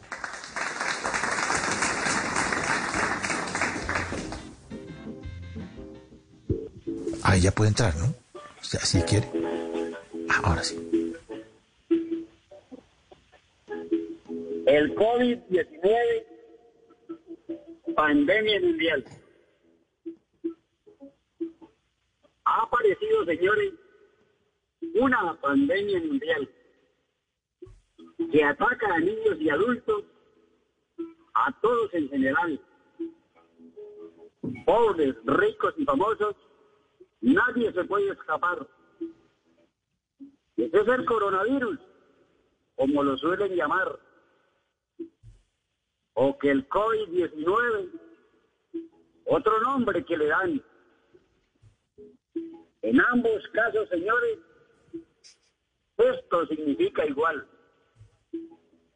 Transmisible por contacto en forma muy personal. O en el aire que respiras, otra forma de llegar. Que ha cobrado muchas vidas, nadie lo puede dudar. Pues no existe la vacuna para atacar este mal. Solo Dios con su poder lo podrá solucionar. La máxima solución nos tenemos que cuidar. Lavarnos siempre las manos con frecuencia sin parar. Usar bien el tapabocas, este nos protege aún más. Haciendo la cuarentena cuando se haya que guardar. Siguiendo al pie de la letra esa normatividad que con mucho acierto rige hoy a nivel nacional. Aquel que viole las normas sencillamente tendrá que ir alistando maletas rumbo hacia la eternidad. Aprender a convivir es difícil con el mal, pero es la única manera para podernos salvar. No hay mal que por bien no venga. Es un dicho popular. Algo bueno y positivo el virus nos va a dejar es que se ha fortalecido el vínculo familiar y que a nivel del planeta todo el sistema ambiental ha cambiado a su favor, bien para la humanidad. Menos contaminación, esta sí nos hace mal. En sumo nuestra ecología se atiende, se tiende a recuperar. Llama mucho la atención la irresponsabilidad de miles de ciudadanos que no se suelen cuidar y de manera folclórica tratan de ignorar el mal. Mientras a mí no me toque, tampoco a mi familiar, el problema no es conmigo. Qué manera de pensar. Nos falta mucha conciencia y disciplina social. La curva sigue subiendo y se demora en bajar. El sistema de salud a punto de colapsar. Esta es la máxima alerta que nos debe preocupar. ¿Cómo entonces no cuidarnos de esta cruda realidad? El mensaje que hoy les dejo, no lo vayan a olvidar. Actuemos siempre a conciencia, sin egoísmo infernal. Si te cuidas y me cuido, erradicamos el mal. El mundo es un paraíso, depende de cada cual. Y lo de Dios es perfecto, no lo podemos culpar, pues de la mano de Él nada nos puede fallar. Muchísimas gracias.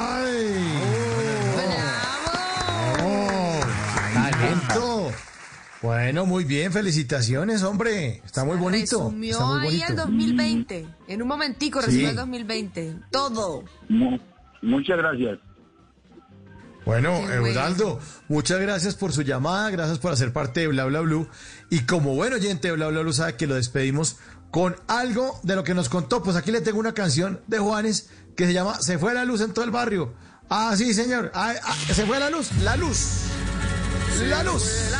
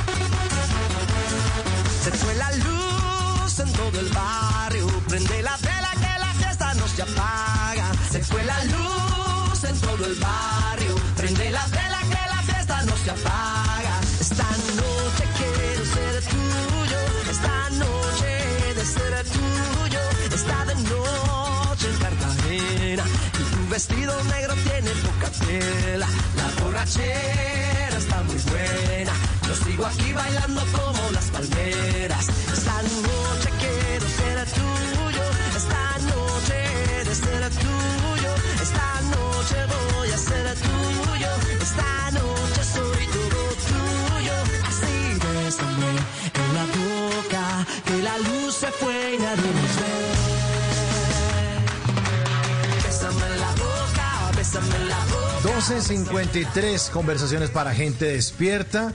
Y nuestros oyentes siguen mandando mensajes de texto al 316-692-5274. María, ¿qué aparece por ahí? ¿Qué le, qué le escriben? Y escriben a esta hora nuestros oyentes. Dice, uy, qué tema el de los canes. Y estoy de acuerdo con Jason sobre lo feliz que son los canes. Me imagino que se refiere a los caninos. A los perros. Un saludo Sí, para todos allá en estudio y otra para mi princesa María. Tan bello. Y escribe décimo máximo meridio desde Armenia. Décimo, pues un beso para ti. Mejor dicho, décimo máximo, ¿qué tal? Gran nombre.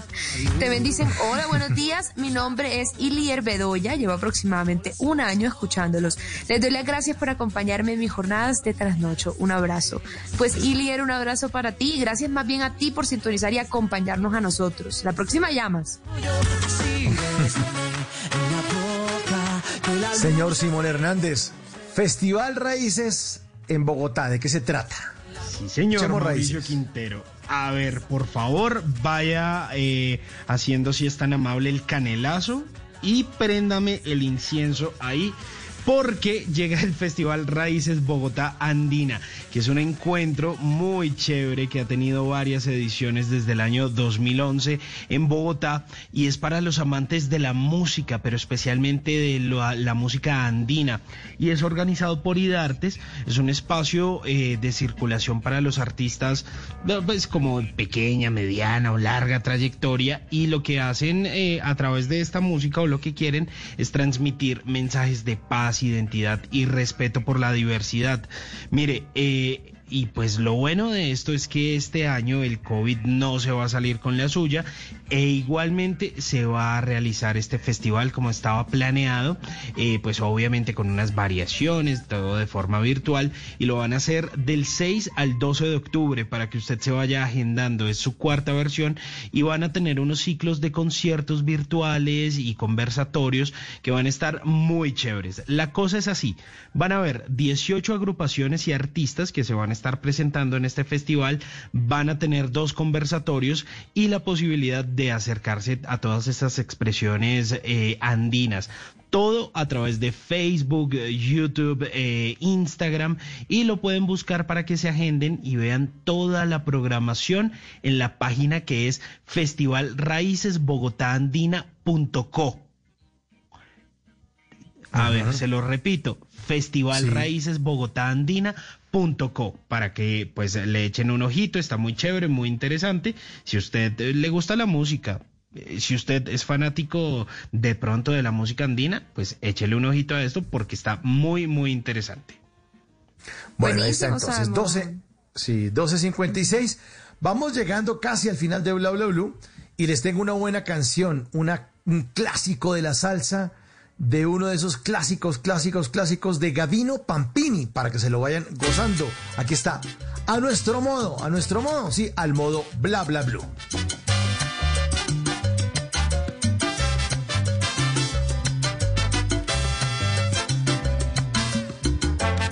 Bla bla blue. Conversaciones para gente despierta.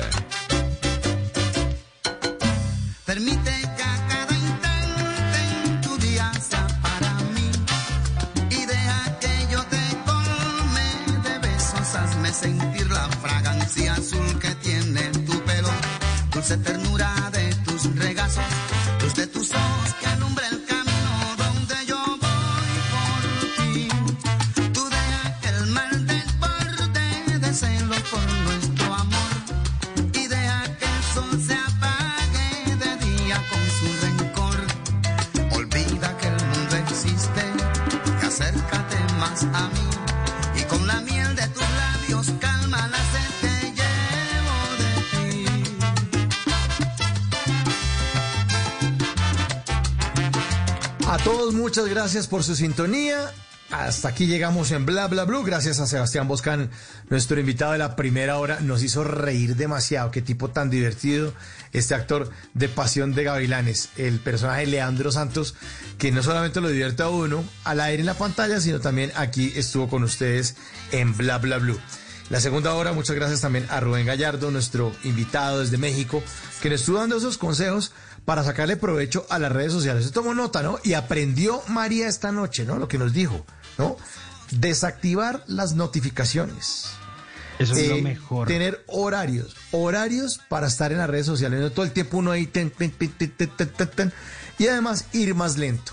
No tan rápido, no tan rápido. Tranquilo, tranquilo, tranquilo. Deje el celular, bájele la adicción y concéntrese en la vida real. Porque lo que pasa es en las redes sociales, pues no es tan chévere. Recomendado, por supuesto, el documental El dilema de las redes sociales, que está en Netflix, que ustedes lo, lo pueden ver para que, para que entiendan un poco más de, de este tema. El documental Sí, por es buenísimo favor, y es por un favor, fenómeno. véanlo. Sí. Por favor, véanlo. Es recomendación de Bla Bla Blue. Bueno, María, feliz noche, que descanse. Muchas gracias eh, por su show Bla Bla Blue. Estuvo buenísimo. Y nos habló de Shakira, estuvo bien, bien interesante. Las canciones de Shakira que siempre caen bien. Pues gracias a ustedes y sobre todo gracias a nuestros oyentes divinos que nos llaman y nos hacen, mejor dicho, la noche con sus historias y nos hacen viajar por Colombia cuando nos llaman. Así que gracias y nos vemos, nos escuchamos ahorita en un par de horas. Aquí estaremos bien puntualitos. Don Simon, feliz noche, que descanse. Gracias por la información, por las notas y por la buena música que nos trajo esta noche. Señor Mauricio Quintero, gracias a usted, un abrazo grande, un abrazo también para María, para nuestros oyentes, para nuestro equipo de trabajo. Aquí nos volveremos a encontrar ya mañana. Y nuestro equipo de trabajo en el Control Master, Ricardo Acevedo, que sale hoy de vacaciones. ¿Qué tal? Ah, ah, estoy pidiendo vacaciones. Ay, bueno, vacaciones, Ricardo. Bueno, ojalá que la pase muy bien, que vaya del sofá a la sala, eh, de la sala a la cocina y que disfrute sus hermosas vacaciones después yéndose para el cuarto. Bueno, no, mentira, no, ojalá que la pase muy rico y que descanse. Y, y que si puede salir, que salga. Sí, pégalo. Péguelo, socio. Péguelo, socio. Diego Garibello es el productor de este programa. Mi nombre es Mauricio Quintero. Los dejamos con voces y sonidos. Una en punto. Esto fue Bla Bla Blue. Feliz resto de noche y nos encontramos a las 10 de la noche en Puntico. Bla Bla Blue.